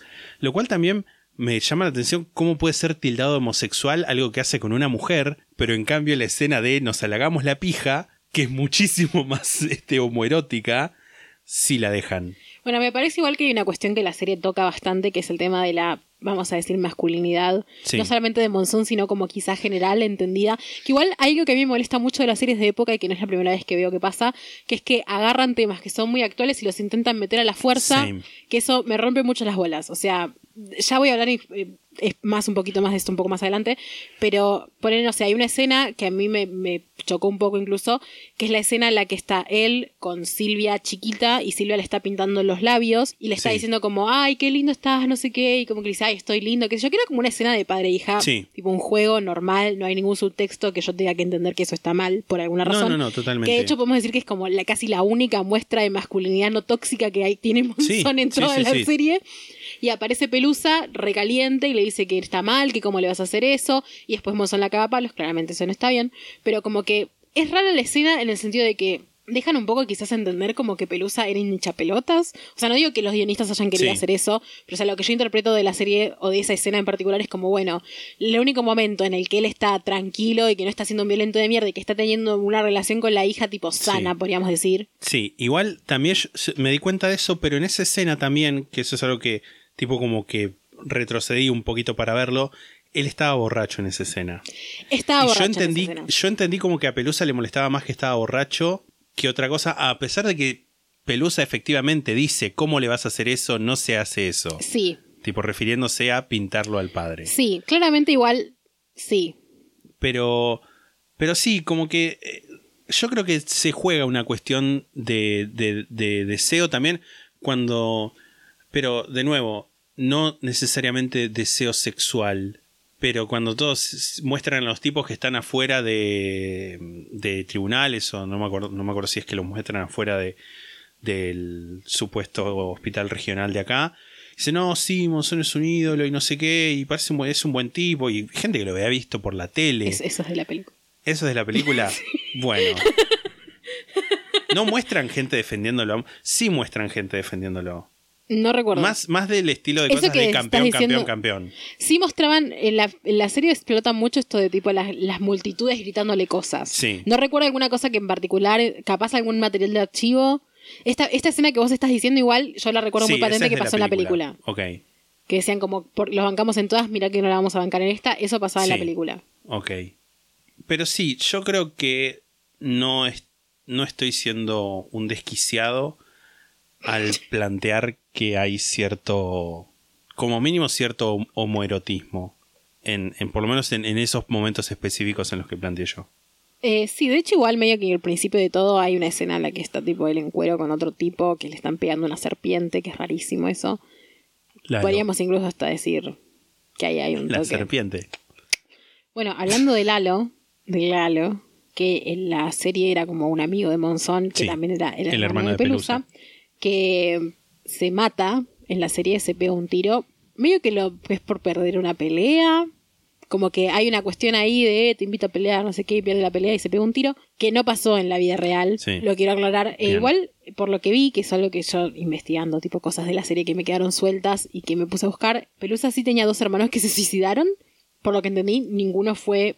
Desconozco si se llamaba Lalo o no. Como que ninguno fue porque perdió una pelea, sino que había- era más relacionado a que tenían todos una relación de mierda con el padre, que era un violento y qué sé yo, que esto sí lo habla en el capítulo. Hay una cosa también, perdón, que re- re- volviendo de nuevo a esto, cuando Monzón le pide a Lectoure que le prepare la pelea con Benvenuti, una de las cosas que le dice Lectoure sobre Benvenuti es le dice, no sé qué, que es un tipo de mundo, no sé qué, le dice, las minas se le tiran encima, los tipos se le tiran encima. Sí. Y fue como, wow. Bueno, Lindo también igual hay muchas cosas de... También puede ser que tenga un poco con la época que ver, pero también hay muchas cuestiones de tipo, ah, vos sos un maricón, como de la homofobia. Sí, sí, sí, sí, porque también está por ese lado, porque después en- cuando se pesan, Benvenuti le dice, eh, no sé qué, suerte, algo así, y le, y le- lo- le toca así una nalga. Y casi lo caga Y casi lo trompadas. caga trompadas. Bueno, y también cuando está la- lo de Nicolino Loche que le halaga la pija, en, en Nicolino Loche se va a lavar las manos después de mear Y le dice- Monzón le dice, ah, te lavas las manos después de mear, sos un maricón. Que es como, ¿Qué? ¿Qué COVID, padre? Primero que nada. Y, Y, segundo, aprovecho ¿what? esto para un PSA, Public Safety Announcement, tipo anuncio de Seguridad pública. seguridad pública. Por favor, oyentes que portan pene de este podcast, lávense las manos después de ir a mear. Sí, por, por, favor. Sobre todo ahora. Por favor. Por favor. O sea, siempre. No, o sea, sí, No sobre todo maricón. ahora. Pero siempre. Porque me ha pasado muchísimas veces de estar, suponete, en un patio de comidas, ir al baño y ver que entra un tipo y sale sin lavarse las manos. Como, hijo de puta, ahora estás comiendo. Vas Sí, a saludás perdón. a alguien. Sí, un asco. Lávense las manos. Un asco. Siempre. Sí. Sí, sí, sí. Bueno, eh, más entrando, sigo, sigo con cosas que tengo anotadas, pero Sí, que sí, capaz sí. voy saltando de una cosa a otra, pero bueno. Eh, la serie cambia nombres de mucha gente, o sea, hay personajes que, es- que es- existieron en la vida real, pero que la serie los llama de otra manera. Por ejemplo, el facha Martel es el turco Kairuz, que me parece un nombre Sí. increíble que eligieron ese. Bueno, como ya dijimos, Yayo hacía de, de Olmedo, El- pero se llamaba Hermida. Alfredo. Alfredo Herminda o algo así. Sí. El hijo Maximiliano es el Mati, le- no, que aparece nada más un, un capítulo, pero bueno, Sí. lo nombran a través de la serie. De hecho, es un conflicto recurrente el tema de poder ver al Mati o no Sí, sí. en la cárcel. También hay muchos personajes, por ejemplo, los abogados, que por ejemplo, eh, Roberto de Luca existió con otro nombre, no recuerdo, y, y Patricia Rosselló era en la serie. Algo muy parecido a eso. Patricia. Patricia Rosselló está basada en una persona que existe, ¿verdad? Que se llama Patricia Perelo, que fue una de las abogadas de, Men- de Sí. Monzón, que es como, bueno, Patricia Rosselló está basada en Patricia Pereló, pero no es ese personaje, o sea, es como una... Amalgama. Claro, que creo que con los personajes judiciales medio que hicieron eso. Es como, bueno, había un fiscal, un abogado, otra, una abogada y todo, bla, bla, bla. No es lo que muestran, la jueza también. Sí, sí. No es, o sea, eso sí está muy ficcionalizado, mucha licencia ahí. Y ya que estamos hablando de eso, encontré una nota. La actriz que hace de Patricia Rosselló se llama eh, Florencia Raggi. Sí. Y Florencia Raggi dice que se reunió con Patricia Pereló para, tipo, Wow. como hablar con ella y preguntarle Sí. cosas de abogados y la época y qué sé yo. Y te voy a leer tipo una cosa textual que dice, lo que más me, o sea, lo que esto lo dice Florencia Raggi, ¿no? Lo que más me quedó picando me lo dijo a último momento saliendo del ascensor. Mirá Florencia, para mí desde que era chiquitita, mi único juez siempre fue mi propia almohada. Y eso se lo transferí a mi, a mi Patricia, tipo el personaje. Que me parece hermoso. Mi único Sí. juez siempre fue mi Sí, propia sí. almohada. Señora Patricia Pereló, donde quiera que esté, le mandamos un saludo. Totalmente. Y hablando de cambios de nombres, esto viene justo con lo que anoté, que es Baez, que no es el cartonero Baez, es el ciruja Sainz. Sí, Me Sainz. pareció. También le cambiaban, ya no era cartonero, sino era ciruja. Sí. Me encanta. Cuando los ve bajar de, de- Cuando los ve llegando, siempre los ve en un Ford Sierra, en un taxi Ford Sierra, que también es el mismo modelo de auto que se usa en la película. Ah, Un Ford Sierra. Capaz era un Ford Sierra posta. Puede ser. Yo voy a elegir creer que hay una inspiración. Pero bueno. Y hay algo que me pasa con todo el tema de, de- de el cartonero Baez o el ciruja Sainz o lo que fuera. Que en realidad, cartonero Baez. Sí. Baez el nombre en realidad. Que si no fuera porque es verdad, tipo porque es algo que pasó, diría que todo el tema de su declaración me parece totalmente inverosímil. Porque, o sea, ¿cómo llega en los 80, cómo llega ahora un cartonero a declarar ante un fiscal?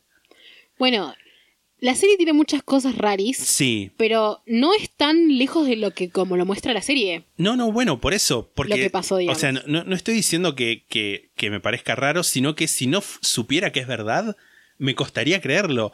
Porque, nada, eh, qué sé yo, la, la situación donde, donde va el, el- el Sainz a hablar y le, le dice al comisario, yo vi lo que pasó, y eh, uno se imagina que la respuesta común de un policía sería, "Ah, va a salir de acá, borracho de mierda o algo Bueno, así. es que la realidad no les fue a decir a la policía directamente, sino que, Sí. se, que se habló con... No me acuerdo exactamente cómo fue, pero habló con alguien que le dijo como, mira, yo te voy a ayudar y como que mediante otra persona prestó declaración, no sé si ante la policía o si ante el fiscal o lo que sea. ¿Lo tenés anotado? Leo textual de lo que anoté. Eh, La única solución que se me ocurre es que alguien, me arriesgo a decir un oficial de policía, lo conociera y lo respaldara como un testigo confiable. Sí, entiendo igual también hay una cosa que me parece capaz, o sea, sí, entiendo esto de tipo, no se presenta un cartonero a declarar y le creen Pero- de toque porque el mundo es una mierda. Claro, no lo digo por él, sino por, por el Sí, sí, prejuicio sí. de la gente. Pero me parece que justo en este caso también hay una cuestión, más allá de lo que pasó en la realidad, una cuestión de que era un caso que era muy mediático, se necesitaba poder resolver de alguna manera y Sí. no había testigos de ningún tipo. Entonces también es como, bueno, si alguien dice que lo vio, vamos a intentar prestarle un poco de atención porque no hay, no hay testigos, ¿entendés? Tipo, alguien que dice sí, que lo sí. vio es importante porque no hay nadie que dice que lo vio. Y hablando de Baez, en una parte del archivo muestran, o sea, que del archivo real están, no, no le estaban haciendo una entrevista a él, pero le estaban haciendo una entrevista, creo que era un amigo de él, como un amigo. No, le, le- eh, le estaban haciendo una entrevista a él afuera de tribunales y que aparece el amigo que dice, mira, a ver, decime la altura de la calle, eso. Eh, no, era eso. Pero en una parte dicen Baez. O sea, era algo que no era, que no era actuado porque era del archivo real y no, y no decían Sainz, decían Baez porque Baez es el nombre real. creo que ya, o sea, hay, hay como varias, varias instancias de esto. Hay una donde están hablando con un amigo de él Sí. y dicen Baez y que de hecho en los subtítulos lo cortan. Los subtítulos no ponen Baez porque yo lo vi con subtítulos en castellano. Sí, yo también. Experiencia horrible porque Sí. todo el tiempo es de tú y no sé qué. Había cuéntame. que mejor era que otros, sí, Rarísimo. Pero en un momento le están hablando con un supuesto amigo y dicen, Baez, no sé qué. Baez es una persona confiable. Ponele que dijera eso el audio. Y el subtítulo dice, ¿es una persona confiable? Sí. Y lo cortan. Pero lo que sí muestran en un momento es que están entrevistando al verdadero Baez.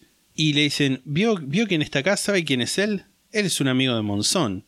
Y es un tipo que aparece y le- lo mira y dice, no, yo quiero que me diga usted, a ver, porque no, no sé en qué calle estoy. Dígame la altura de, de la calle. Tipo como que la cámara muestra un cartel de, de- la calle que tiene los numeritos chiquititos. Dice, porque si usted dice que reconoció una nariz a 50 metros de distancia, eso lo puede ver tranquilamente, no sé qué.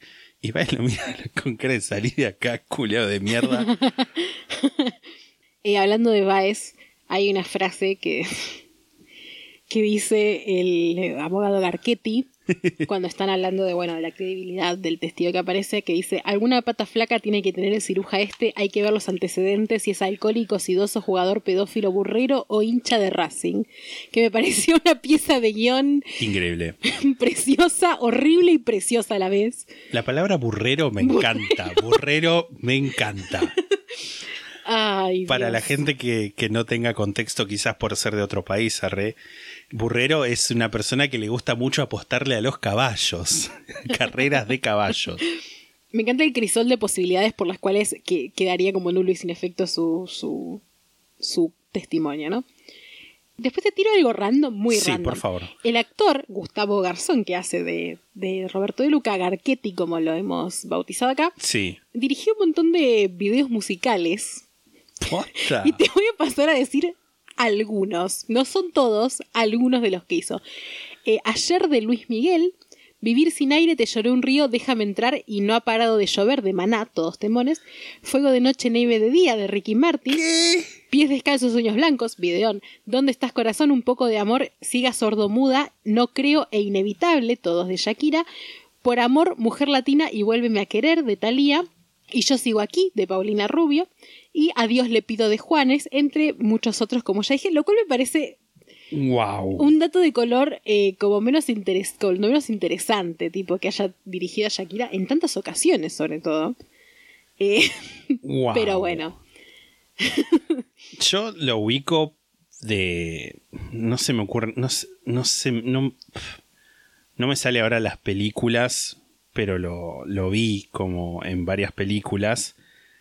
Y también es el que hace de. terrorista, vamos a decir, en los simuladores. El- al final de una temporada. Y que después sol- solamente aparece en ese momento.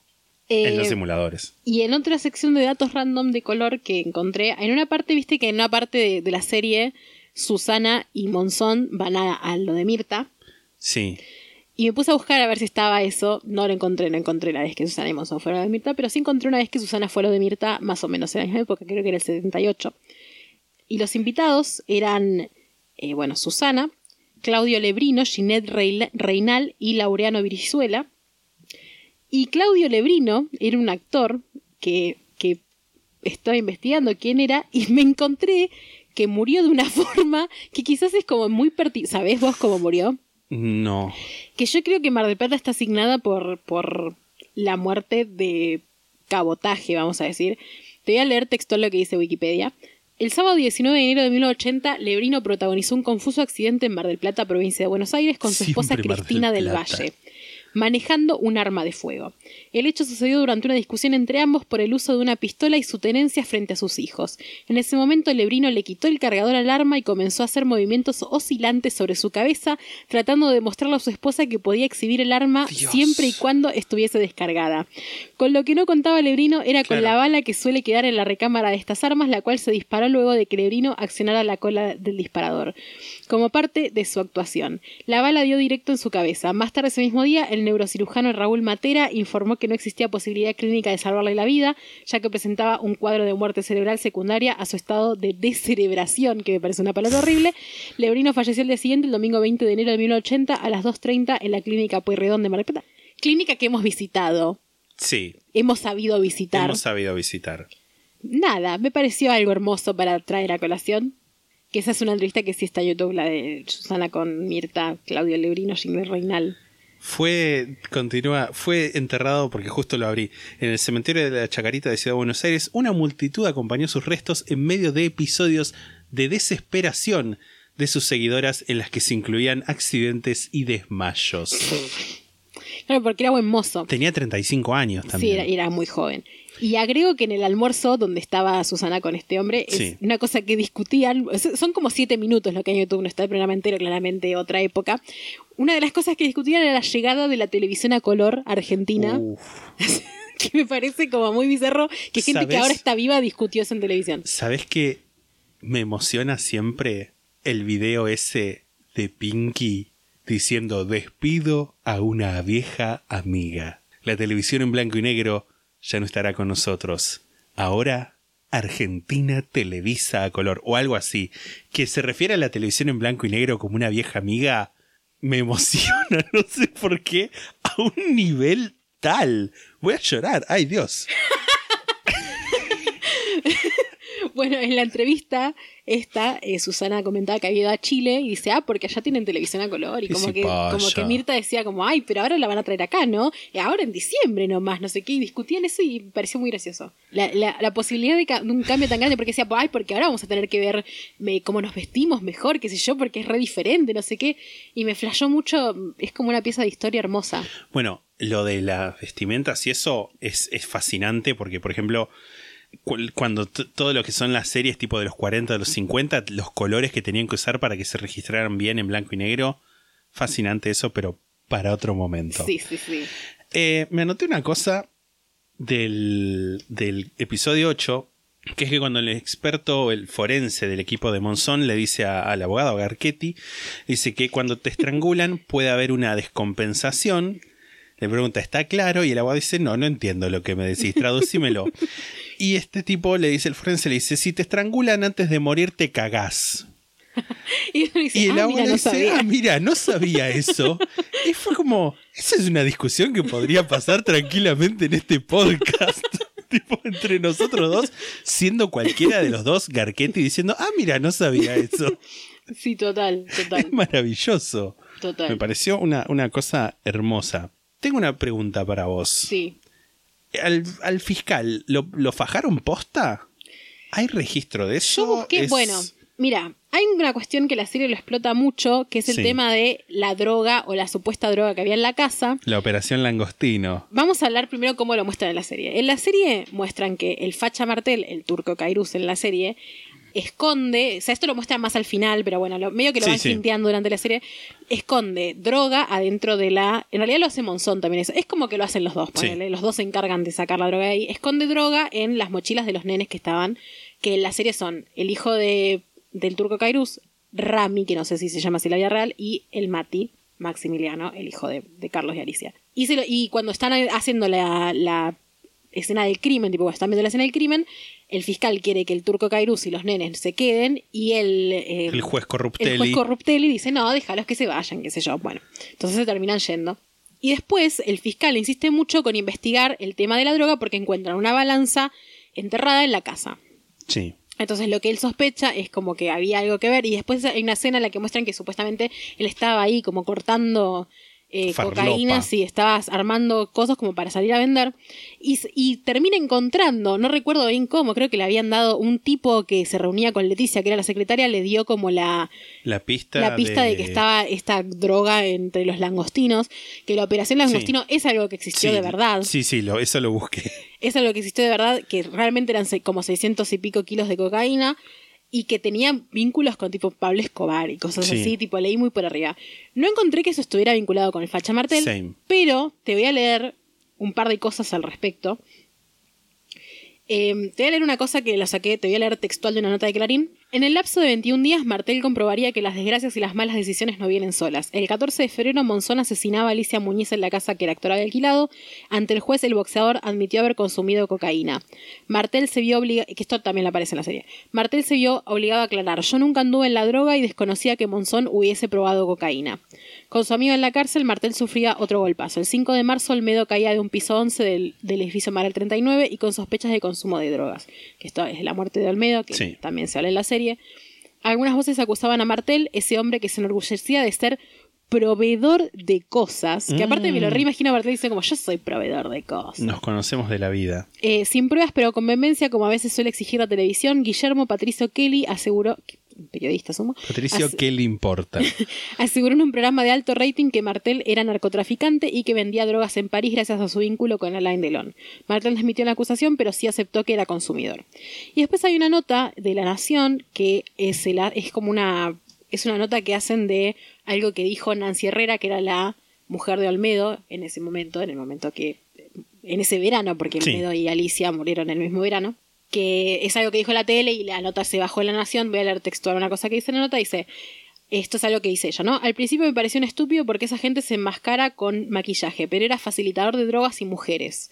No se despegaba del lado del negro, el negro Olmedo, ¿no? Y esa era una de las peleas que tenía con mi marido. No me gustaba esa relación. Muchas veces cuando era las 8 de la mañana y el negro no aparecía, yo iba a buscarlo a un boliche que se llamaba Jazz en la Rambla. Le decía que estaba rodeado de bosta y que tenía que descansar porque a la noche tenía dos funciones. El facha era un amigo que lo destruía.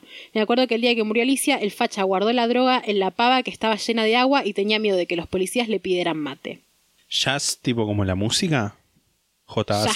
Jazz O sea, Ese, yo, yo me parece que ese, ese llegué a verlo. Tipo, no a entrar claramente, porque nada, era niño, pero me parece, me parece que en un momento vi tipo como el cartel de ese lugar.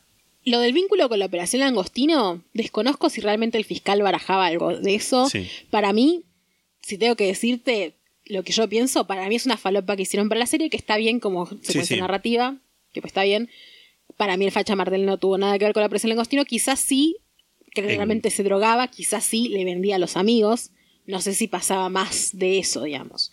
Como que nada, tampoco, no sé a quién creerle tampoco, ¿entendés? Sí, O sí, eh, por lo que entendí y entiendo, Monzón realmente no se drogaba tanto, por lo menos, o sea, alguna vez habrá probado, Sí. sus problemas pasaban más por el alcohol. Pero bueno, los 80, hay una escena de la serie que me parece increíble, que ellos toman todos cocaína, Alberto Olmedo, Alfredo, o sea, Yayo, también, que Sí. no hay que recordar que está Yayo en esta serie, eh, el Facha Martel, o sea, el turco Kairus, y él que toman los tres cocaína, que están como la escena de, de- Siempre me encantan las películas de las series como la escena de los merqueados, de cómo la gente representa, cómo eligen representar a las personas merqueras. Que en este caso fue como, quiero un dogo, es lo que le sale decir a Monzón, y después dice, quiero una gordita, que yo fue como, same. Tipo, casi le saco un screenshot y dije, no, estoy hablando de un femicida, Sí, no, no, da. no, no, no. Pero tipo, esa, toda esa escena de quiero una gordita y que traen unas gorditas, esa, es- esa es la palabra que usan, por eso la estoy reproduciendo, a la casa y qué sé yo, y que la- viene la policía y como que le dan plata. Toda esa escena me parece un delirio hermoso, pero un delirio al fin. Same. Tipo, claramente algo totalmente ficcionalizado, no hay pruebas de que haya pasado tal cosa como querer un dogo y una gordita.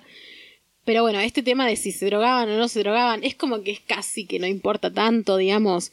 Como no era tan relevante en el caso para mí, Sí. como lo muestra la serie, que la serie es como que lo muestra todo como, una, como un arco de corrupción gigante en el que el intendente quiere que no se meta con eso el fiscal, al fiscal lo cagan a trompadas, medio que a entender como que sí estaba metido muy en la pesada el facha Martel y mandaba a que, a que lo fajen al fiscal para que se alejara un poco de eso. No me consta que eso haya sido así. Y una parte de esa escena también, o una, una escena antes, el facha Martel dice, el conchero me vuelve loco, ¿sabes? Que también me parece es- es- es mejor guion. Otra cosa de los que dice el turco, en un momento están hablando y dice, ah, imagínate lo que debe ser que te chupen las tetas. Ay, toda esa cosa, sí, sí, Y sí. que- que- está, cortando- está cortando está falopa, cortando sí. falopa en ese momento y está hablando, eh, le pregunta, ¿y cuántos te dijo que eran? Porque había llamado no sé quién carajo. Y Monzón le dice, yo no soy tu secretaria. Y dice, ah, serías una linda secretaria, india, con la piel lisa. le dice eso. Y yo, horrible. ¿qué? Y, y Monzón le dice, india, no, yo sería rubia y tetona. Y no tendría culo, mirá si me lo quieren romper. Y el turco dice, ah, sí, pero es lindo el culo, no sé qué. Imagínate qué lindo que te chupen las tetas. Y, y ahí Monzón ya empieza como, ah, qué maricón que resultaste. Dice, no, pero es lindo chupar una teta. Imagínate lo lindo que debe ser que te chupen una teta. Sí, no, es terrible. Pero igual me encanta cuando las series ponen esos, esos diálogos como de relleno. Sí, Algo sí. de relleno de la serie que me pareció un delirio y un horror innecesario. ¿Qué crees que voy a decir? ¿Vas a decir esto? Lo de, sí. O sea, supongo que, a ver, vos pusiste constelaciones de familia o algo así. Constelación familiar. Imagino que te referís a toda esa escena en la que tiene una psicóloga en la cárcel que hace que todos los presos Sí. sean un hijo de él. Sí. ¿Qué car- toda esa escena está Sí. tipo mirando con cara de ¿qué carajo estoy viendo? Pero aparte fue, fue un capítulo entero dedicado a eso. Tipo un capítulo que directamente lo podrían haber eliminado. Es que hasta donde tengo entendido, medio como que la constelación familiar es, es eso, supuestamente. Es tipo es ponerle un nombre a alguien. Como que vos te quedás afuera o, o participás y lo que fuere, como que supuestamente la gente le dicen, tipo, bueno, vos vas a representar a tal persona y como que mágicamente esa gente dice cosas que dijo esa gente o dice cosas que siente esa gente. Psicomagia, digamos. Sí, sí, sí, totalmente es eso. Totalmente es eso. Eh, estamos seguros de que es eso, nos van a venir a decir, ah, no es eso, no es eso. Estoy un 87% seguro Igual, de que es eso. sea o no sea eso, la escena en sí y la Falopa. y la, la- el método, voy a decir, sea, se llame o no se llame constelación familiar, me pareció falopa, me pareció innecesario. Eh, le- le- es como que un poco lo querían poner como para mostrar, tipo, ah, miren cómo se violenta cuando te le intentan hacer explorar la relación con los hijos, pero es como yo también me violentaría en esa situación. Tipo, no, no, no, no hace que piense, ah, qué violento Monzón. Sí. Porque la verdad que me parece una mierda poner a un preso a hacer de la hijita y que le diga papi papi y se abrace. O sea, es una locura. Me parece un montón. ¿Estás buscando si dice constelaciones familiares? Estoy viendo. Ves como sí, te pones al servicio del cliente representando a algún miembro de la familia. O como participante observas y ayudas con las energías durante el transcurso de la constelación. Eh, la persona que dirige la dinámica hace que la persona exponga su problema, elige a las personas que van a representar a la familia actual de origen, los va colocando y les pide que se muevan o, estén o actúen de acuerdo a las energías que perciben mientras están interpretando el papel. Este, se suele terminar incluyendo al cliente, dice acá, pidiéndole que ocupe su lugar para que participe de esa nueva imagen, sanadora de la familia. Se puede usar figuras o muñecos, tapetes, papeles para configurar el sistema familiar. Básicamente es como lo que, lo que pasaba, tipo de, de alguien que pone a representar a otra gente. ¿Qué mierda el, me parece El artículo, eso, quiero aclararlo, es de la página Psy, Psyciencia y dice, constelas, y dice, constelaciones familiares, un peligroso método pseudocientífico. Que me parece un horror, la verdad. ¿Qué querés que te diga? O sea, perdón para la gente que cree en eso que lo hace todo bien. A mí me parece. Hasta diría un toque peligroso. Eh, Nada, no soy psicóloga. Voy a, es que mi opinión termina acá. Sí, sí, sí. Eh, sobre la relación de Nicolino y Monzón, porque la serie la pintan como que son bellos rivales, no encontré en ningún lado que dijera que eran rivales eh, y busqué bastante al respecto porque me dio mucha intriga. De hecho, encontré que al contrario, como que no eran rivales, medio que no te voy a decir que eran amigos, pero tenían como una carama- ca- camaradería, o qué difícil palabra, que tenían como una camaradería. Nada, imagino por parte de Sí. al boxeo. De hecho, encontré una nota que hablan de que en un momento, cuando fue lo de, que Pelusa le pegó un tiro a, a Monzón, que me hubiera encantado ver eso en la serie, más no pasó, lo mandaron a que acompañe a Nicolino a una pelea que iba a tener en Venezuela. Y él fue, tipo con otra gente de Argentina, pues era tipo una comitiva de argentinos, entre los cuales estaban Nicolino y Monzón. Y eh, al salir de la pelea, o en un momento, no sé, estaban paseando, lo que sea, un auto para y, les di- y le dice a Monzón, ah, ¿por qué vos no peleás contra el mantequilla no sé quién? Que es tipo uno con el que Monzón eventualmente peleó y le ganó. Sí. Te doy mil dólares, algo así, le dice el del auto. Y Monzón dice, no, yo no apuesto, yo peleo. Esto decía la nota, ¿no? Sí. Entonces el otro dice, ah, vos sos un cagón, le dice el venezolano. Decía la- el que en el auto había venezolanos y colombianos, desconozco. Y como que se medio que se arma la podrida ahí, estaban ahí, tipo Nicolino, otra gente, Monzón, la gente esta, sacan un arma y empiezan como a amenazar y salen tipo como, no sé, serían cuatro o tres personas del auto y empiezan a amenazar con armas. eh, medio que los tuvieron que separar, qué sé yo, y medio que Monzón aparentemente como que decía, tirame porque si no me, no me das te cago a trompadas, Sí. tipo esa cosa. Bueno, nada, y allí estaba con Nicolino, no sé, Sí. Y también encontré una nota que decía que la familia de Nicolino estaba como re descontenta con cómo lo mostraron, porque lo mostraban como tipo que era re arrogante y como el némesis, Sí. y que en la vida real no era nada que ver, que dicen que Nicolino era como re buena persona, que la, con la gente que iba al gimnasio de una Park era re buena y como, como servicial, con la gente nueva, que para, son de alguien nuevo, digamos, para él Sí, en sí. ese momento. Así que nada, no sé, me- eh, la serie tiene mucho de esto igual de como las choices de, de narrativa. Las Hay- elecciones. Sí, hay que verla para mí como pensando también eso, un poco como no retrata el caso tal cual. Sí. Ni hay, tipo lejos, Sí, la vida la de flasha, Monzón. la flasha. Sí, hay mucho flash. Otra cosa que busqué, el tema del antidoping, eso de que pone un vaso de champán en el, porque me pareció algo muy específico. Sí. Dije, busqué a ver si había sido o no, así o no. Encontré una nota en un portal que se llama rosario3.com, te voy a leer textual. Dice, el periodista Ernesto Cherkis Vialo, que acompañó a Carlos Monzón en cada una de sus peleas, hizo una impactante revelación en Radio 2. Reconoció por primera vez que en febrero de 1974 prestó su propia orina para que el boxeador pasara un control antidoping en París. Lo que orinamos los que orinamos en el frasco de muestra del control antidoping del Consejo Mundial de Boxeo después de la pelea celebrada en febrero de 1974 en París fue un cachito Juan Carlos Tito Leutore, un cachito yo y un cachito Roberto Paladino, y entregamos la muestra. Confesó Charquisvialo, bla, bla, bla. La pelea en cuestión fue por su noveno título mundial contra José Nápoles. Monzón a lo único que le temió fue una inyección de nova- novocaína, que le aplicó el doctor Roberto Paladino entre los nudillos antes de la pelea por Ah. adormecer la mano, ya que cada vez estaban más deterioradas a la hora de pegar en zonas duras. O sea, como acá lo que da a entender es como, bueno, veamos nosotros tres para que a Monzón no Sí. le saliera que se había dado esa inyección. Y el tema de la inyección, porque también es algo que la serie lo habla mucho, el tema de si de, que tenía como problemas de salud, Sí. que tenía raquitismo y qué sé yo, lo único que encontré es que Monzón tenía artritis crónica y que aparentemente era por eso, o sea, ese era el problema que tenía en las ah, manos. Sí, de eso. Yo encontré una, una nota de. No me acuerdo dónde era, porque encima no, no la anoté, pero como que hablaba medio como de las manos de cristal de Monzón y el tema del cuidado que tenía que tener entre pelea y pelea. Hay una frase que dijo Alicia en la serie, ¿no? En la, en la ficción, que es en el último capítulo, que es cuando llega, dice, febrero siempre es una mierda en Mar del Plata y realmente acompaña ese sentimiento, lo banco mucho, es, es la pura verdad. Sí, total. Porque encima est- está una discusión, una charla que para mí es como ultra marplatense, tipo como tiene el espíritu marplatense que le preguntan al chofer del auto, ¿y cómo va a estar el clima? Y dice, "Y va, va a llover más tarde, estuvo estos días estuvo lloviendo, un día sí, otro día no. Y digo, como es, después dicen que se va a alargar con todo. Y ahí es cuando dice, febrero siempre es una mierda de Mar del Plata. Yo me sentí representado en esa conversación. ¿Qué querés que te diga? Total. Eh, hablando de Alicia, hay un capítulo que está como dedicado a Alicia, Sí, que me parece ultra remil falopa. Me gusta que hayan dedicado un capítulo exclusivamente a Alicia, sobre todo porque Alicia directamente no habla en todo el resto de la serie, no hay ni, ni un diálogo.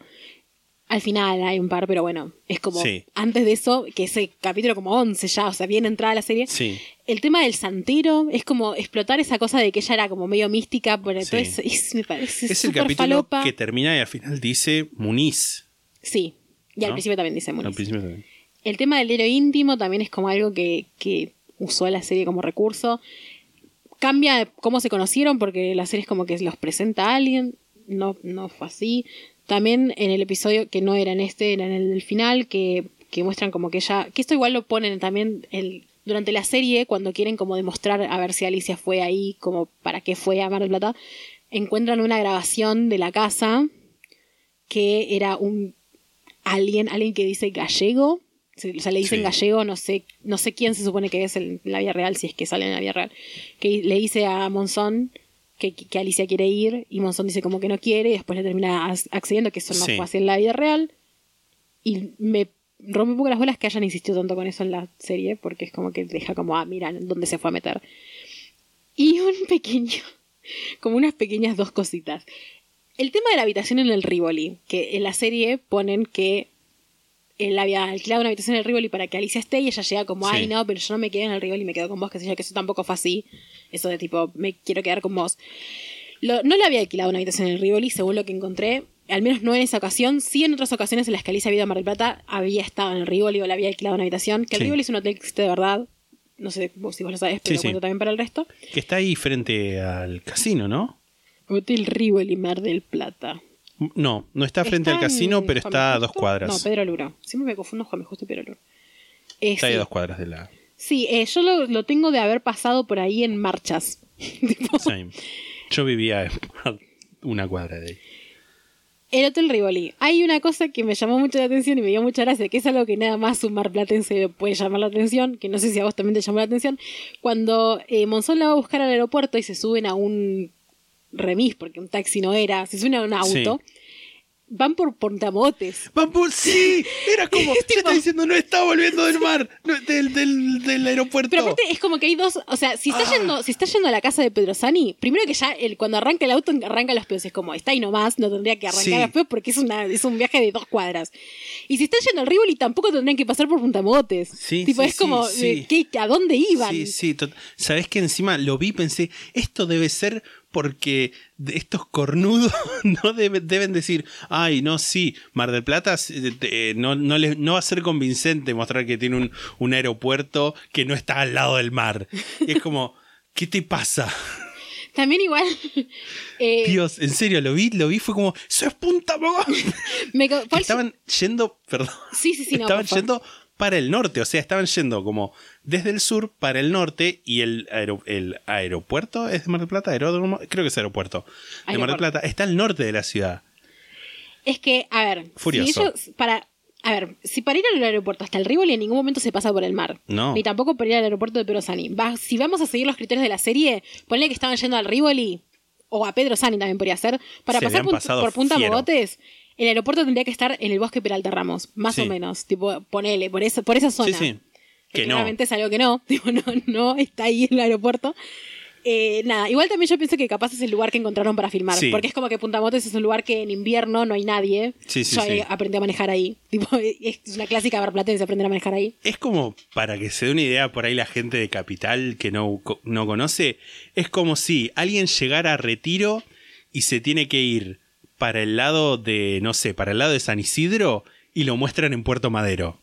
Sí, Ese mismo nivel de sinsentido. eh, sí, total. Nada, una, Furioso, sí, una- un comentario. ¿Tenés más comentarios para hacer? Yo no, no me anoté más nada en particular, si bien tengo algunas cosas que quiero decir así. ¿Te parece que generales. diga las últimas cosas que tengo anotadas, así como ping pong, arre? Me parece excelente. Eh, bueno, repaso por las últimas cosas que tengo anotadas y ya tam- vamos cerrando para las últimas discusiones de esto. Primero que la serie muestra algo que para mí era, esta sí es fiel a la realidad, que es la violencia general que tenía Monzón, no solamente con sus parejas, sino con la gente. casi todo el Sí. mundo, eh, con, con la gente con la que trabajaba, con la gente con que lo, que lo quería entrenar, eh, sobre todo en sus orígenes, como que explotan mucho eso. Ah, en un- eh, una cosa, una boludez que me anoté, anoté tipo eh, que es en el último capítulo cuando está él en el hospital después de que lo fajan en la cárcel, eh, que aparece a Milcar y lo saluda y puse a anotar a Milcar y un corazón, porque me cayó bien el personaje sí, de sí, Amilcar. eh, de hecho a mí me dio mucha ternura el- la relación que tenían Sí. ellos. Es que esto también lo hablamos un poco, eh, creo que lo hablamos en la Netflix Party, Sí. eh, por escrito y no en el stream por hablar, que es lo que yo dije. El tema de que para mí hay algo que es realidad, que tipo, él con Amilcar se llevaba bien. De hecho, como dije en el capítulo, es una de las pocas personas con las que, o si no Sí. la única persona con la que Monzón no era un violento de mierda. Eh, supongo que porque le tenía respeto, porque le dio trabajo, porque Sí, le era como enseñó una un montón de cosas, paterna. que era como una figura paterna. Y me parece que una cosa no quita la otra. Puede haber tenido una relación tierna con Amilcar e igual ser un sorete femicida, Sí, que me parece no, que es lo que pasó. totalmente, Totalmente. Detalle, ¿viste cuando es cuando gana el campeonato del mundo por primera vez con Benvenuti? Muestran tipo cómo en la comisaría el comisario o, oficial que dijimos que era parecido a Perón está llorando. no me di cuenta. Que es el mismo tipo que lo manda a entrenar con Amilcar y a la vez es el mismo tipo que le quema los nudillos en una olla Terrible. Cuando era niño. cuando era niño. Eh, bueno, eh, volviendo al tema de Santa Fe y el pueblo y cuando es campeón del mundo por primera vez, cuando al principio, que es como que le está intentando meterse en el boxeo, hay un personaje que se llama el gitano, tipo lo Sí. nombran así, perdón, ya sé que es polémico el nombre, pero bueno, que medio que le dice como, ah, vos sos un flacucho que no va a llegar a nada. Sí. Y cuando gana campeón del mundo, que están todos festejando en el bar, que yo entiendo es como de la familia de Pelusa, eh, le dice como, eh, gitano, esta es para vos, agarra la chota. Sí, sí, Y sí. le dice, bueno, igual vas a chupar de arriba, qué sé yo. Y alguien le pega un tiro al aire, que eso me pareció también como, es así Santa Fe, yo no creo, pero bueno, está bien. Sí. Después, eh, cuando sale campeón de Argentina, hay una parte que él está como enojado porque cuando viene Nicolino Loche le da más pelota a él y Pelusa le dice, vos querías ser campeón, sos campeón, no hinches las pelotas, que me parece Me pareció excelente. Un aplauso para Paloma que era haciendo de Pelusa, que me parece un personaje Sí. hermoso. Sí, sí, totalmente. Eh, después cuando... Perdón, estoy haciendo un repaso de todo lo último que noté. Cuando contrata eh, Roberto de Luca eh, Archetti a Patricia Roseló, que le hace una entrevista, le dice, ¿usted dónde, dónde estudió? Y dice, ah, Universidad de Mar del Plata. No es buena la universidad, pero es lo que hay. Me dio mucha esperanza, siendo que ahora el lunes voy a empezar. Ya sé que se refiere a la carrera de Derecho en particular, Sí. que es famosamente, Famosamente mala, mala. en Mar del Plata, pero me causó mucha gracia. Famosamente mala nivel. Yo he llegado a ver avisos clasificados Sí. que dicen recibidos, tipo pidiendo abogados, ¿no? Recibidos Universidad de Mar del Plata, abstenerse. Sí, sí, sí. Es, al- es conocido que es muy mala, pero bueno, no especificó. o Quizás sea, ahora cambió. Yo lo entendí, no lo especificó en la serie. Es que era como muy interno, me parece. Sí, es algo muy de, de Mar del Plata. Me pregunto cuántos marplatenses habrá habido en la, en la producción de este. de- espero que muchos. Sí, same. Bueno, el tema de, la, de cómo instrumentaliza el abogado me parece un bajón. Eso me parece que está de más. Ya hablamos Sí. un poco de eso igual. Hay un momento que me encanta, que es el momento en que están charlando Leticia, que es la, la secretaria de París y que también es la amante, Sí. en la serie por lo menos, y Patricia, Esa es- me encantó. que hablan momento. como, como cómplices de dos Sí. mujeres trabajando en un ámbito machista, que es como, ¿y cómo es Paris? ¿Y cómo es de Luca? Y como que lo- le sacan el cuero. Sí, sí, totalmente. Que es una escena muy corta, pero que me pareció preciosa. Me tipo, encantó. me dio mucha Sí, sí, felicidad. Daniel Tiner, que esto no lo hablamos de la película, pero las dos. las- ningún, no sé, creo que en ningún momento dice que es Daniel Tiner, pero nosotros lo entendemos, sabemos que es Daniel Tiner. Creo que, no me acuerdo ahora si es en la película o en la serie, pero en un momento está sentado en una silla que dice Tinaire. Ah, puede Estoy ser. un 87% seguro de que es así. Bueno, sabemos O que es Daniel Tiner, pero es Daniel Tiner. El, eh, Y dice, el director habla, de la corte. Corten, que es como el francés enojado, ¿viste? Es un estereotipo muy estereotipo. Yo desconozco cómo era Daniel Tiner, tipo, nunca vi, no sé si hay videos de él, asumo que habrá alguno. El más famoso es, cálmate, si no te perjudicas. Ah, es te verdad, es verdad. vos". Bueno, pero ahí no tiene acento No, al revés, francés. si no te calmas te perjudicas vos. Pero ahí no tiene acento tan francés. Capaz él, cuando grabó la Mari tenía más acento francés, o capaz es tipo, una- leyeron Franco Argen- Argentino y dijeron "Flan- Franco Argentino, leyeron Franco Argentino y lo pusieron a hablar como a nosotros en el spot de cuando sacamos el club, la Sí. radio, así, o sea, que muy gracioso. Hay una parte cuando están ah, grabando la Mari, que están como haciendo una escena cachonda con Susana, con Celeste Cid, que es cuando siguen cogiendo, que es la quieren representar la famosa escena eso, que ya están filmando todavía y ella en vez de decirle Cholo le dice Carlos. Sí. Eh, me llamó la atención eso, eh, cosa random. Y después, bueno, la otra, la gran cosa que para mí hay que hablar, esto es algo que podemos discutir, es el tema de que el crimen como está representado en el último capítulo, el último capítulo es casi solamente eso, Sí. tipo, la, la representación de, de- del crimen. Es- la serie no se enfoca nada en el juicio, ¿viste? Ni tampoco en su muerte ni nada, es como, que, como que la película es medio una continuación de la serie, si se quiere. Sí. Me hubiera gustado un toque, aunque sea, no sé, 10 minutos o lo que fuera, ver a la jueza, tipo, eh, porque me, me- me pareció como interesante cómo muestran cuando le quieren hacer que el juicio sea en un estadio Ay, sí. con cámaras y que la jueza dice, no, esto no, esto no va a ser un circo, no sé qué, qué sé yo. Me pareció como Yo que hubiera querido ver más de ese personaje. Ameritaba que haya un capítulo más con el juicio, me parece, con, Sí. y con su muerte capaz también. Siento que le faltó como ese cierre, o sea, entiendo, igual está bien, me parece Sí. que narrativamente está Lo bien hecha. de letra negra al final. Pero bueno, siento que mucho, la serie se basa mucho en la preparación para el juicio también. Sí. Hablan mucho de eso, explotan mucho eso. Siento que es como que quedó ahí igual el cabito suelto. Ya sé que al final lo ponen en pantalla negra, pero bueno. Pero aunque sea mostrarlo, cómo empieza, aunque sea el juicio. Sí, o cómo termina. Sí, tipo, algo así. Eh, pero bueno, el último capítulo es casi todo del crimen, es como, bueno, lo que pasó en realidad, porque durante la serie como que va mostrando como partecitas y es como que el último capítulo es como, bueno, así es como pasó en realidad. Esto es Sí. lo que de verdad pasó en el universo de la serie, ¿no? No Sí, lo sí, que de verdad pasó en la realidad. Como, bueno, sí, el facha estaba con el tema de la cocaína, que es algo que lo van hablando durante la serie, que en ningún momento se sabe si sí o si no. El turco, vamos a decir, porque es el personaje, no el personaje de la vida real. Hay muchas cosas que pasan en la el último capítulo que no fueron así, es como una está muy ficcionalizado el Sí. tema, Sí, sí. nada, desde que llegan a la casa, todo lo que pasa, el asesinato en sí, es fuerte también, es como chocante un toque incluso.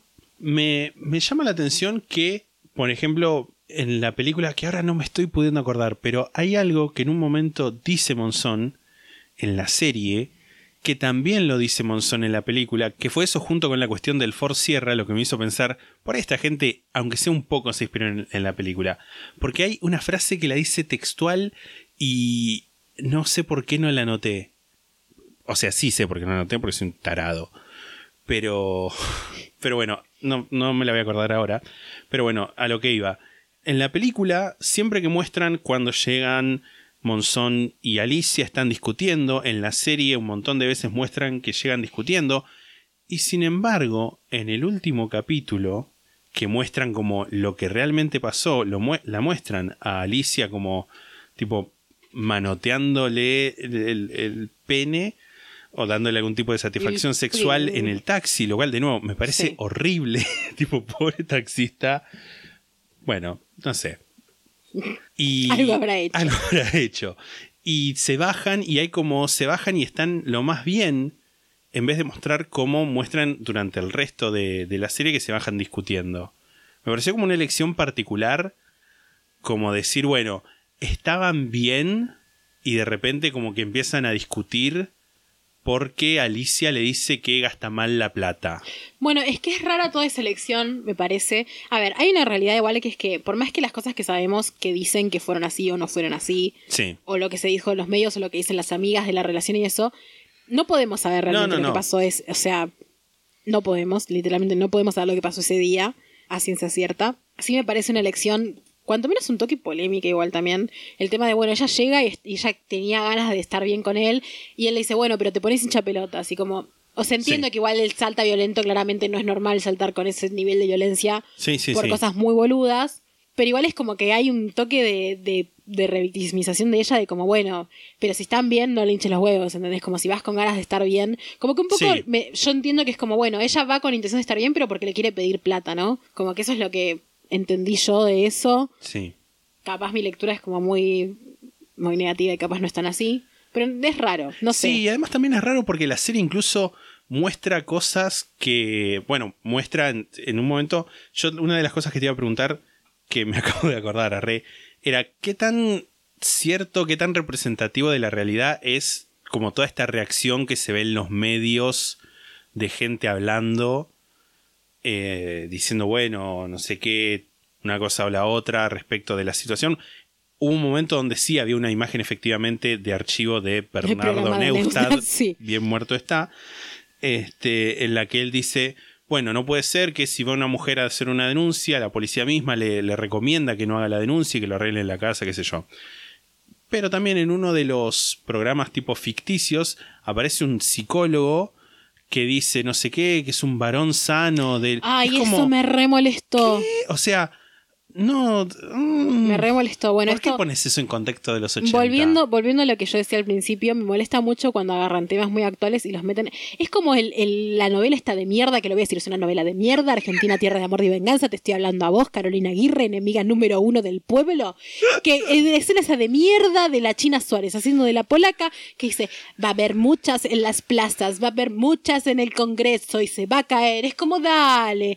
¿Qué? ¿Por qué tomás al espectador como un pelotudo que no puede agarrar un contexto, ¿entendés? ¿Por qué es tomar al espectador de pelotudo eso? Sí. Ya sé que es- esto se relaciona con el patriarcado sí, sí, del feminismo. No totalmente. necesito que me pongas un psicólogo ficticio diciendo como es un hijo sano. Ya sé. Es que ya lo sé. literalmente le faltaba decir patriarcado. Literal. Porque Dijo, dice, es un hijo sano de la sociedad. Es un hijo sano de la sociedad que está totalmente adaptado y no sé qué.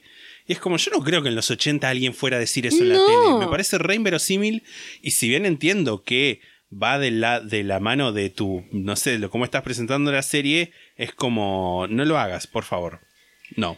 Bueno, es que eso me parece que es algo que no es de esta serie. Me parece que lo hacen un montón con tipo eh, cosas audiovisuales actuales en las que quieren agarrar en un contexto viejo, meter Sí. cosas, temas actuales que lo entiendo igual y entiendo sobre todo cómo ameritan este. Sí hay algo de realidad en que después del tema de Alicia, o sea, su asesinato, Sí. de su femicidio, se empezó a hablar en los medios mucho de la violencia de género, Sí. no con ese nombre, pero sí se discutía como más de como, bueno, Alicia lo denunció un montón de veces, hay algo acá que están dando Sí, mal. No, no, no vi programas, o sea, no- tampoco sé si los hay, programas de como de realmente de esa época discutiendo eso, más allá de que muestran de Neustadt, que me parece que está bien lo que dice igual. Sí, sí, sí, totalmente. Pero sí pasaba también mucho de, de- que también lo decían en la tele, que bueno, en, en la serie no lo muestran capaz, pero, pero sí también está Sí. totalmente lo opuesto, ¿no? De como, bueno, pero ¿por qué seguía con él? ¿Por qué lo fue a ver? Tipo, esas cosas ¿Y vos también se hablaban en los medios. Claro, es que esas cosas también se hablaban en los medios. Este, No era nada más como, bueno, murió Alice y de repente todo empezó a andar bien. sí, y- pañuelos verdes. Claro, y todos nos, nos, nos cuestionamos todo y cambiamos totalmente de parecer. No, claramente, No, no, no. o sea, a ver, vivimos en un momento en el que todavía eso tampoco es así. Es que, sí, y me da mucha paja también cuando, cuando se hace ese tipo de cosas de cuando se quieren aplicar valores de... No, no sé si valores, pero como conceptos del, del presente a cosas en las que no estaban en ese momento. Que no estoy diciendo, ah, sí, bueno, no juzguemos porque en ese momento estaba bien fajar a tu mujer. No, eso estaba mal. Pero hablar de eso de hijo sano y de esas cosas que son cosas que que no voy a decir que no hubiera gente que lo dijera en ese momento. Sí, pero no la tele. Pero estuviera en la televisión en ese momento me parece anacrónico. Sí, no sé. Es, es sí. Es raro. Lo mismo que él se va a caer ese. Bueno, es que ese ya es igual, es el otro extremo también. O sea, es el extremo. eh, De la forrada. sí, es el extremo de la forrada. ¿Qué, qué? ah. Bronca Es, la escena que menos me gusta de toda la ficción nacional. Es la única escena que vi de esa, de esa serie. Eh, y- ah, mira, no me pongas a hablar de Y esa serie encima la vi en vivo. Tipo, la vi cuando le estaban pasando en la tele por cuestiones de. Nada. Estaba en el lugar indicado en el momento equivocado. En fin, sí. Sí, es raro. Nada, igual la serie me gustó. Same. Me pareció que está bien narrativamente. Hay cosas que para mí no iban. Por ejemplo, el tema de las constelaciones familiares o como quieran decirle. El tema del santero con Alicia. Siento Sí. que el personaje de Alicia podría haber aparecido un poco más. Que no la tomaran tan de pelotuda. Porque es como que medio que ella es medio una boludita Sí. en la serie, vamos a decirlo. Sí. Un abrazo enorme para Soledad Silveira. Actoraza en la. Y Carla Quevedo está muy bien también, que hace Sí, de Alicia. sí, sí. Me parece que está muy bien, más allá de, de que no estoy de acuerdo 100% con lo que hicieron con el personaje, ella me parece que, que lo actúa muy bien. Que incluso aunque ella no es tan parecida físicamente, siento que igual la, la hizo muy bien. Sí, la canaliza. sí, sí. sí. La constela. Eh, sí, sí, sí, sí. A mí la, la- la serie y las películas y también escucharte hablar del caso me hizo pensar un poco también en... Y, y lo que hablamos al final del, del stream de, de Twitch sobre el tema de, de la violencia y sobre mm, otras cosas que no me acuerdo si las hablamos específicamente acá en el podcast o en algún vivo o, qué- O en la intimidad. o en la intimidad, mm, tipo fumando un pucho. Te daba besos en la cola. Este. que es el tema de cómo puede llegar a afectar la fama y la riqueza repentina a alguien. Sí, bueno, lo hablamos cuando murió Maradona en un momento, Sí. que ya sé que es un tema polarizante, pero bueno, cuento que en- cuando murió Maradona, una de las cosas que hablamos en nuestra privacidad, por lo Sí. menos, yo hablé con mi mamá también, es el tema de cómo por una persona que nace en la pobreza, tener tanta De plata, te- de repente, creo que no solamente una persona que nace en la pobreza, creo que cualquier persona tener ese Sí, nivel de plata de repente. Y de fama lo- y de sí, reconocimiento y Lo de más probable es que te cae la cabeza. Sí. Tipo, es como el 99% de los casos te caga la cabeza, me parece. Porque que, que creo que yo li- literalmente si, lo- cuando lo hablamos de esto debo haber comentado lo mismo, quizás hasta incluso con las mismas palabras, pero se produce, es una situación, lo que se llama es anomia, que es que de repente tu marco de referencia, las normas con las que vos regís tu vida, cambian totalmente. Y hay gente que llega incluso a suicidarse por ese tipo de cosas. Sí. Caso, mm, ejemplo más, no sé, eh, significativo, paso de... eh, no, no, no, no. Pero en el paso de, de, de lo que sería la ul- el- lo último del feudalismo hacia la edad industrial, hacia la era industrial, cuando empieza a haber de repente muchísimo más trabajo y de repente, no sé, que hay comerciantes que se compran una hiladora y empiezan a hacer un montón de suéteres, ponele, y empiezan, y hay un montón de gente que no se pueden reconocer, no se puede encontrar a sí mismo en un mundo donde las reglas cambiaron de una forma tan grande y se mata. Y, y- y- y me parece lógico que alguien que de repente, no solamente, como decías vos, no solamente alguien pobre, sino cualquier persona que no sea multimillonario ya, pero que de un día para el otro tenga fama, acceso, eh, fans, muchísima guita, todo de repente, algo te va a hacer en la cabeza. Yo creo igual que también, a ver, nuevo, sin justificar, porque De- a mí me- me sin parece dejar, que- sin sí. dejar de decir que para mí Monzón se tendría que haber muerto en la cárcel y tendría que haber tenido perpetua, Total. porque una cosa no quita la otra. Sí, total. Pero bueno, o sea, hay una cuestión para mí que en estos casos, sobre todo cuando... O sea, me pasa no solamente en estos casos, es algo que me viene pasando mucho últimamente y que lo reflexiona mucho, es el tema de qué hace a una persona. Sí. Tipo, Monzón es un femicida, sí. Quita que haya sido una persona que nació en la pobreza, que tuvo una vida de mierda en muchas cuestiones, Sí. que, que de alguna manera la sociedad avaló su violencia por esto Sí. que estamos hablando, porque de repente era famoso, porque de repente era un ídolo, porque de repente, que siento que pasó con otras personas también, Sí, sí, sí, totalmente. no solamente porque hacía boxeo, sino también esto de que en alguna forma también creo que él sabía que podía hacer lo que quiera, que podía pegarle a la mujer, que podía hacer esto, porque Que se era le totalmente celebraba que, que, que esté con, con otras tipas, aún sabiendo que estaba casado. Me parece que está bueno también entender el contexto de no era Monzón una persona aislada violenta, sino que era una sociedad violenta que avalaba esas cosas. Sí. Y que no solamente es algo que me parece que va del lado de Monzón, me parece que es algo que está bueno para pensarlo también, para aplicarlo en la vida. Sí, totalmente. Hay personas que son violentas que también pueden tener sus cosas buenas o sus cosas, sus Sí. propias dolores y sus propias luchas que no justifican, Totalmente, para nada. pero que, pero que también son válidas, me parece. Sí, por supuesto. Que de nuevo, o sea, es porque es algo que también, o sea, yo lo he pensado también con, no sé, mi propia historia, de cosas que me han pasado y lo que sea, esto de, de un ciclo que se tiene que cortar en algún momento, porque entiendo Sí. que eso es algo que también se habla mucho de como, bueno, eh, no sé, o sea, no, vos no puedes ser violento porque alguien fue violento con vos, porque es una cadena que no termina jamás. Sí. Y estoy totalmente de acuerdo, pero también entiendo que una persona que se cría en un hogar violento, que se cría en la pobreza extrema, que deja el colegio, que tiene que mantener a los hermanos, que tiene que mantener a la mamá, que el papá es violento con ella, que el papá le pega a la mamá, es toda una cuestión en la que no conoces otro, Sí, otro contexto totalmente. que ese, y encima te sacan de ahí y te meten en un hotel cinco estrellas a que hagas lo que quieras, Sí. ¿entendés? Si no conoces otro contexto, ni tampoco otro lenguaje que no sea la violencia. Total. Y, y también me, me- me llama la. Bueno, más allá de, de, lo chanta de esta psicóloga o psiquiatra, que en un momento cuando hablan al principio, antes de que ella le diga, vos sos una persona más de, acciones que de palabras y lo lleve a este, este circo. eh, cuando está hablando de él y dice, no, mi papá era bueno, mi mamá era buena, qué sé yo, y le cuenta que cuando él nació, que de nuevo, más allá de que sea verdad o no, también es como significativo esto que estamos hablando, poner que, que el padre estaba borracho y se quedó como tres días en, un, en el bar chupando y recién al tercer día lo fue, lo fue a conocer. Este, también habla, habla de como esa continuación de, de la violencia, que tampoco quita que por ahí para... No me acuerdo ahora el nombre de la hija, pero la que Silvia. siempre... Silvia, que con ella fuera un buen padre, más allá de que Fue un en algunas cosas. en algunas cosas o de que por lo menos tuviera buenas intenciones, si se quiere. No está de más decirlo, todos los hijos de Monzón, por lo menos por lo que yo vi, que no Sí. quise hablar mucho de los hijos de Monzón en el caso y tampoco lo voy a hacer ahora, Sí. pero por lo que yo vi, ningún hijo de Monzón lo recuerda como, ah, mi papá fue un hijo de puta. Que no estoy Sí. diciendo que eso signifique que no fue un hijo de puta, No, no, no. o un sorete, Pero es o un la femicida. percepción que tuvieron ellos. Y es válida también esa percepción. De nuevo, sin dejar de lado que mató a una mujer y que tendría que haber muerto en la cárcel, que es lo que yo pienso. Same. Y que, de hecho, incluso estuve pensando, antes de decir esto, estuve pensando, ¿se puede considerar como difamación lo que estoy diciendo? Y fue como, no, porque la justicia lo dijo. No es que lo estoy diciendo yo. La justicia lo dijo y lo condenó. Total. No es difamación esto, así que... te- te- Bueno, también me parece, más allá de tipo lo que estamos hablando, bueno, sí, en realidad tiene todo que ver, que hay una cuestión, porque a ver, yo es algo que yo lo pienso, perdón, es polémico lo que voy a decir, pero es así. Para mí la gente cheta criminal es mucho peor que la gente pobre criminal.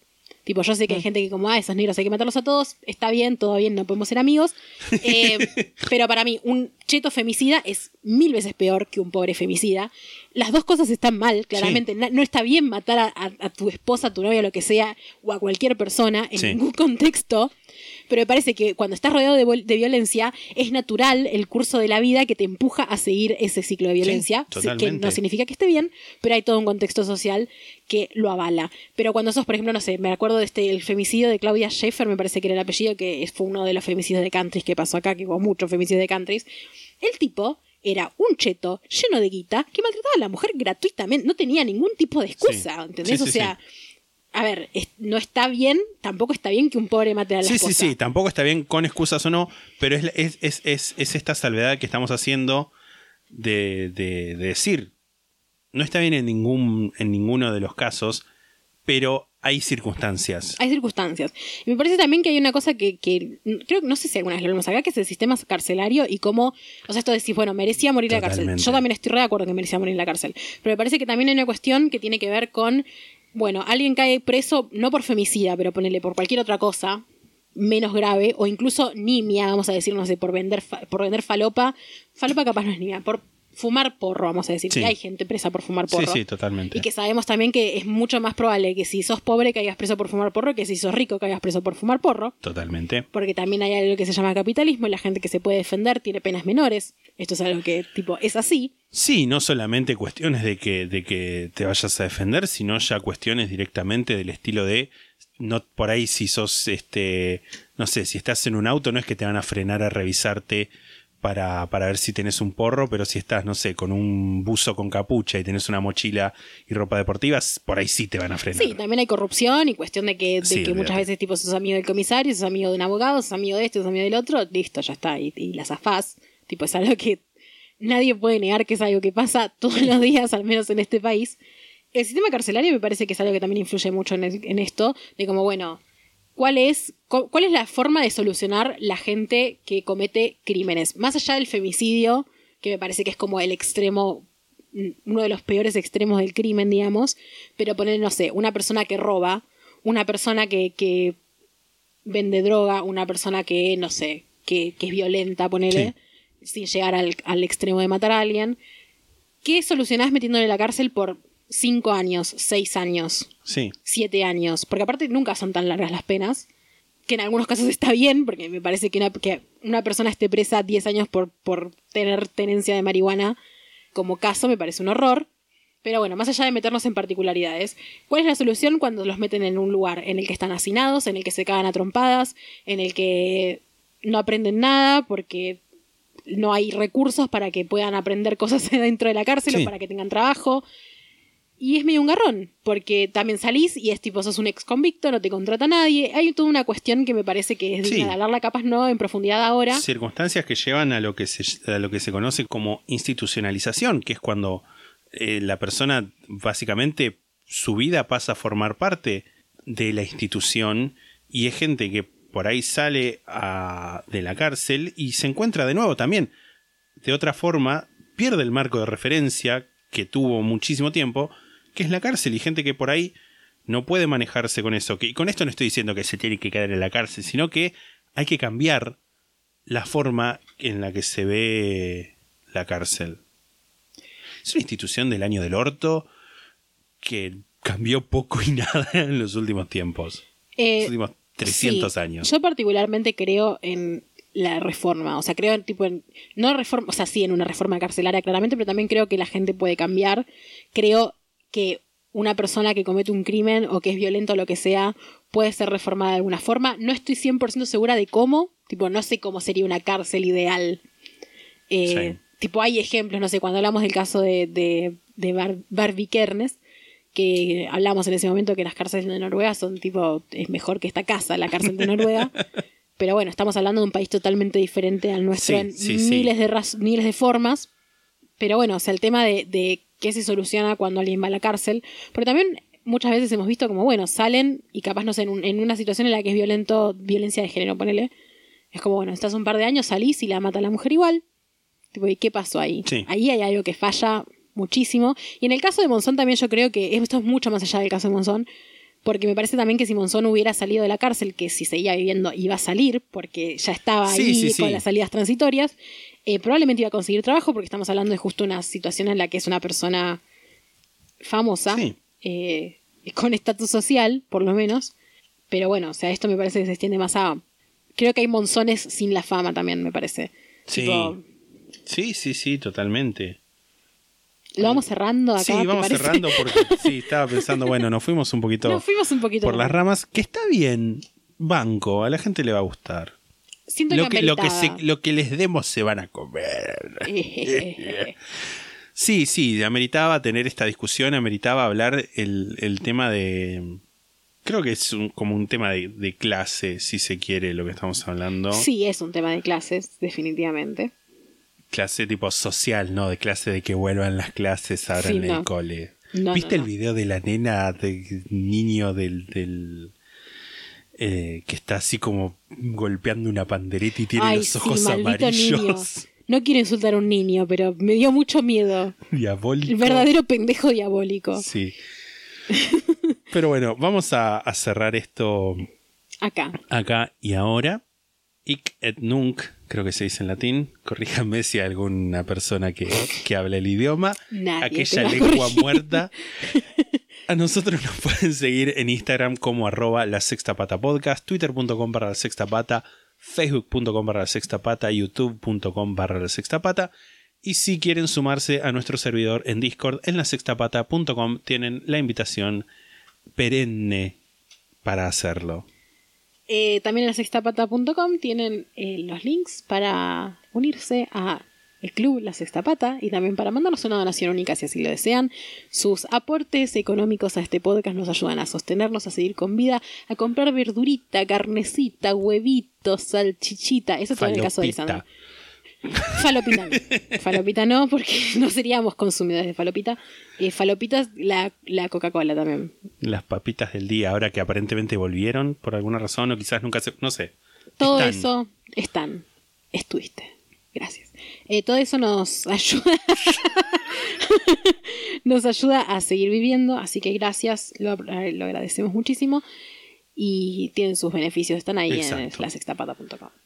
También hablando de los beneficios, recuerden, integrantes de este bello club que es la Sexta Pata, vayan si tienen alguna necrológica, algo que agregar respecto de lo que hablamos sobre la serie, sobre la película, o la reflexión que, que hicimos en un momento, también pueden hacerlo en las necrológicas.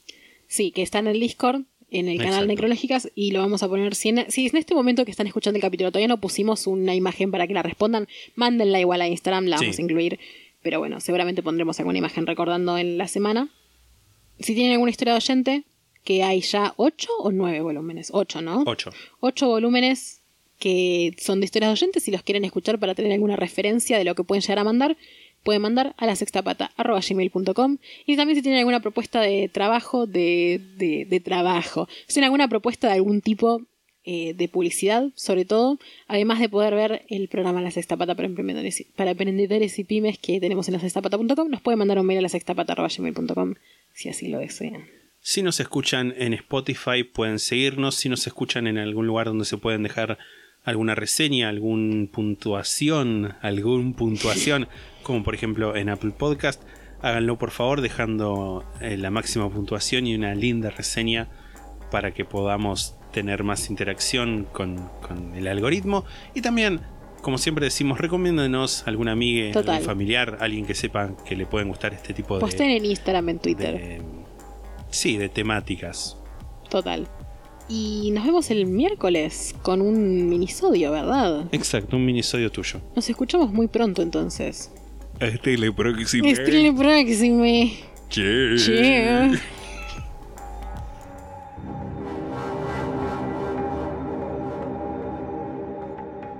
La sexta pata se graba en la ciudad de Mar del Plata. La portada fue diseñada por Melanie Devich, a quien pueden encontrar en Instagram como arroba no hago dibujitos. La música es The Soft Whispering Truth por Lingua Ilustra y fue editada por nosotros para la intro de este podcast.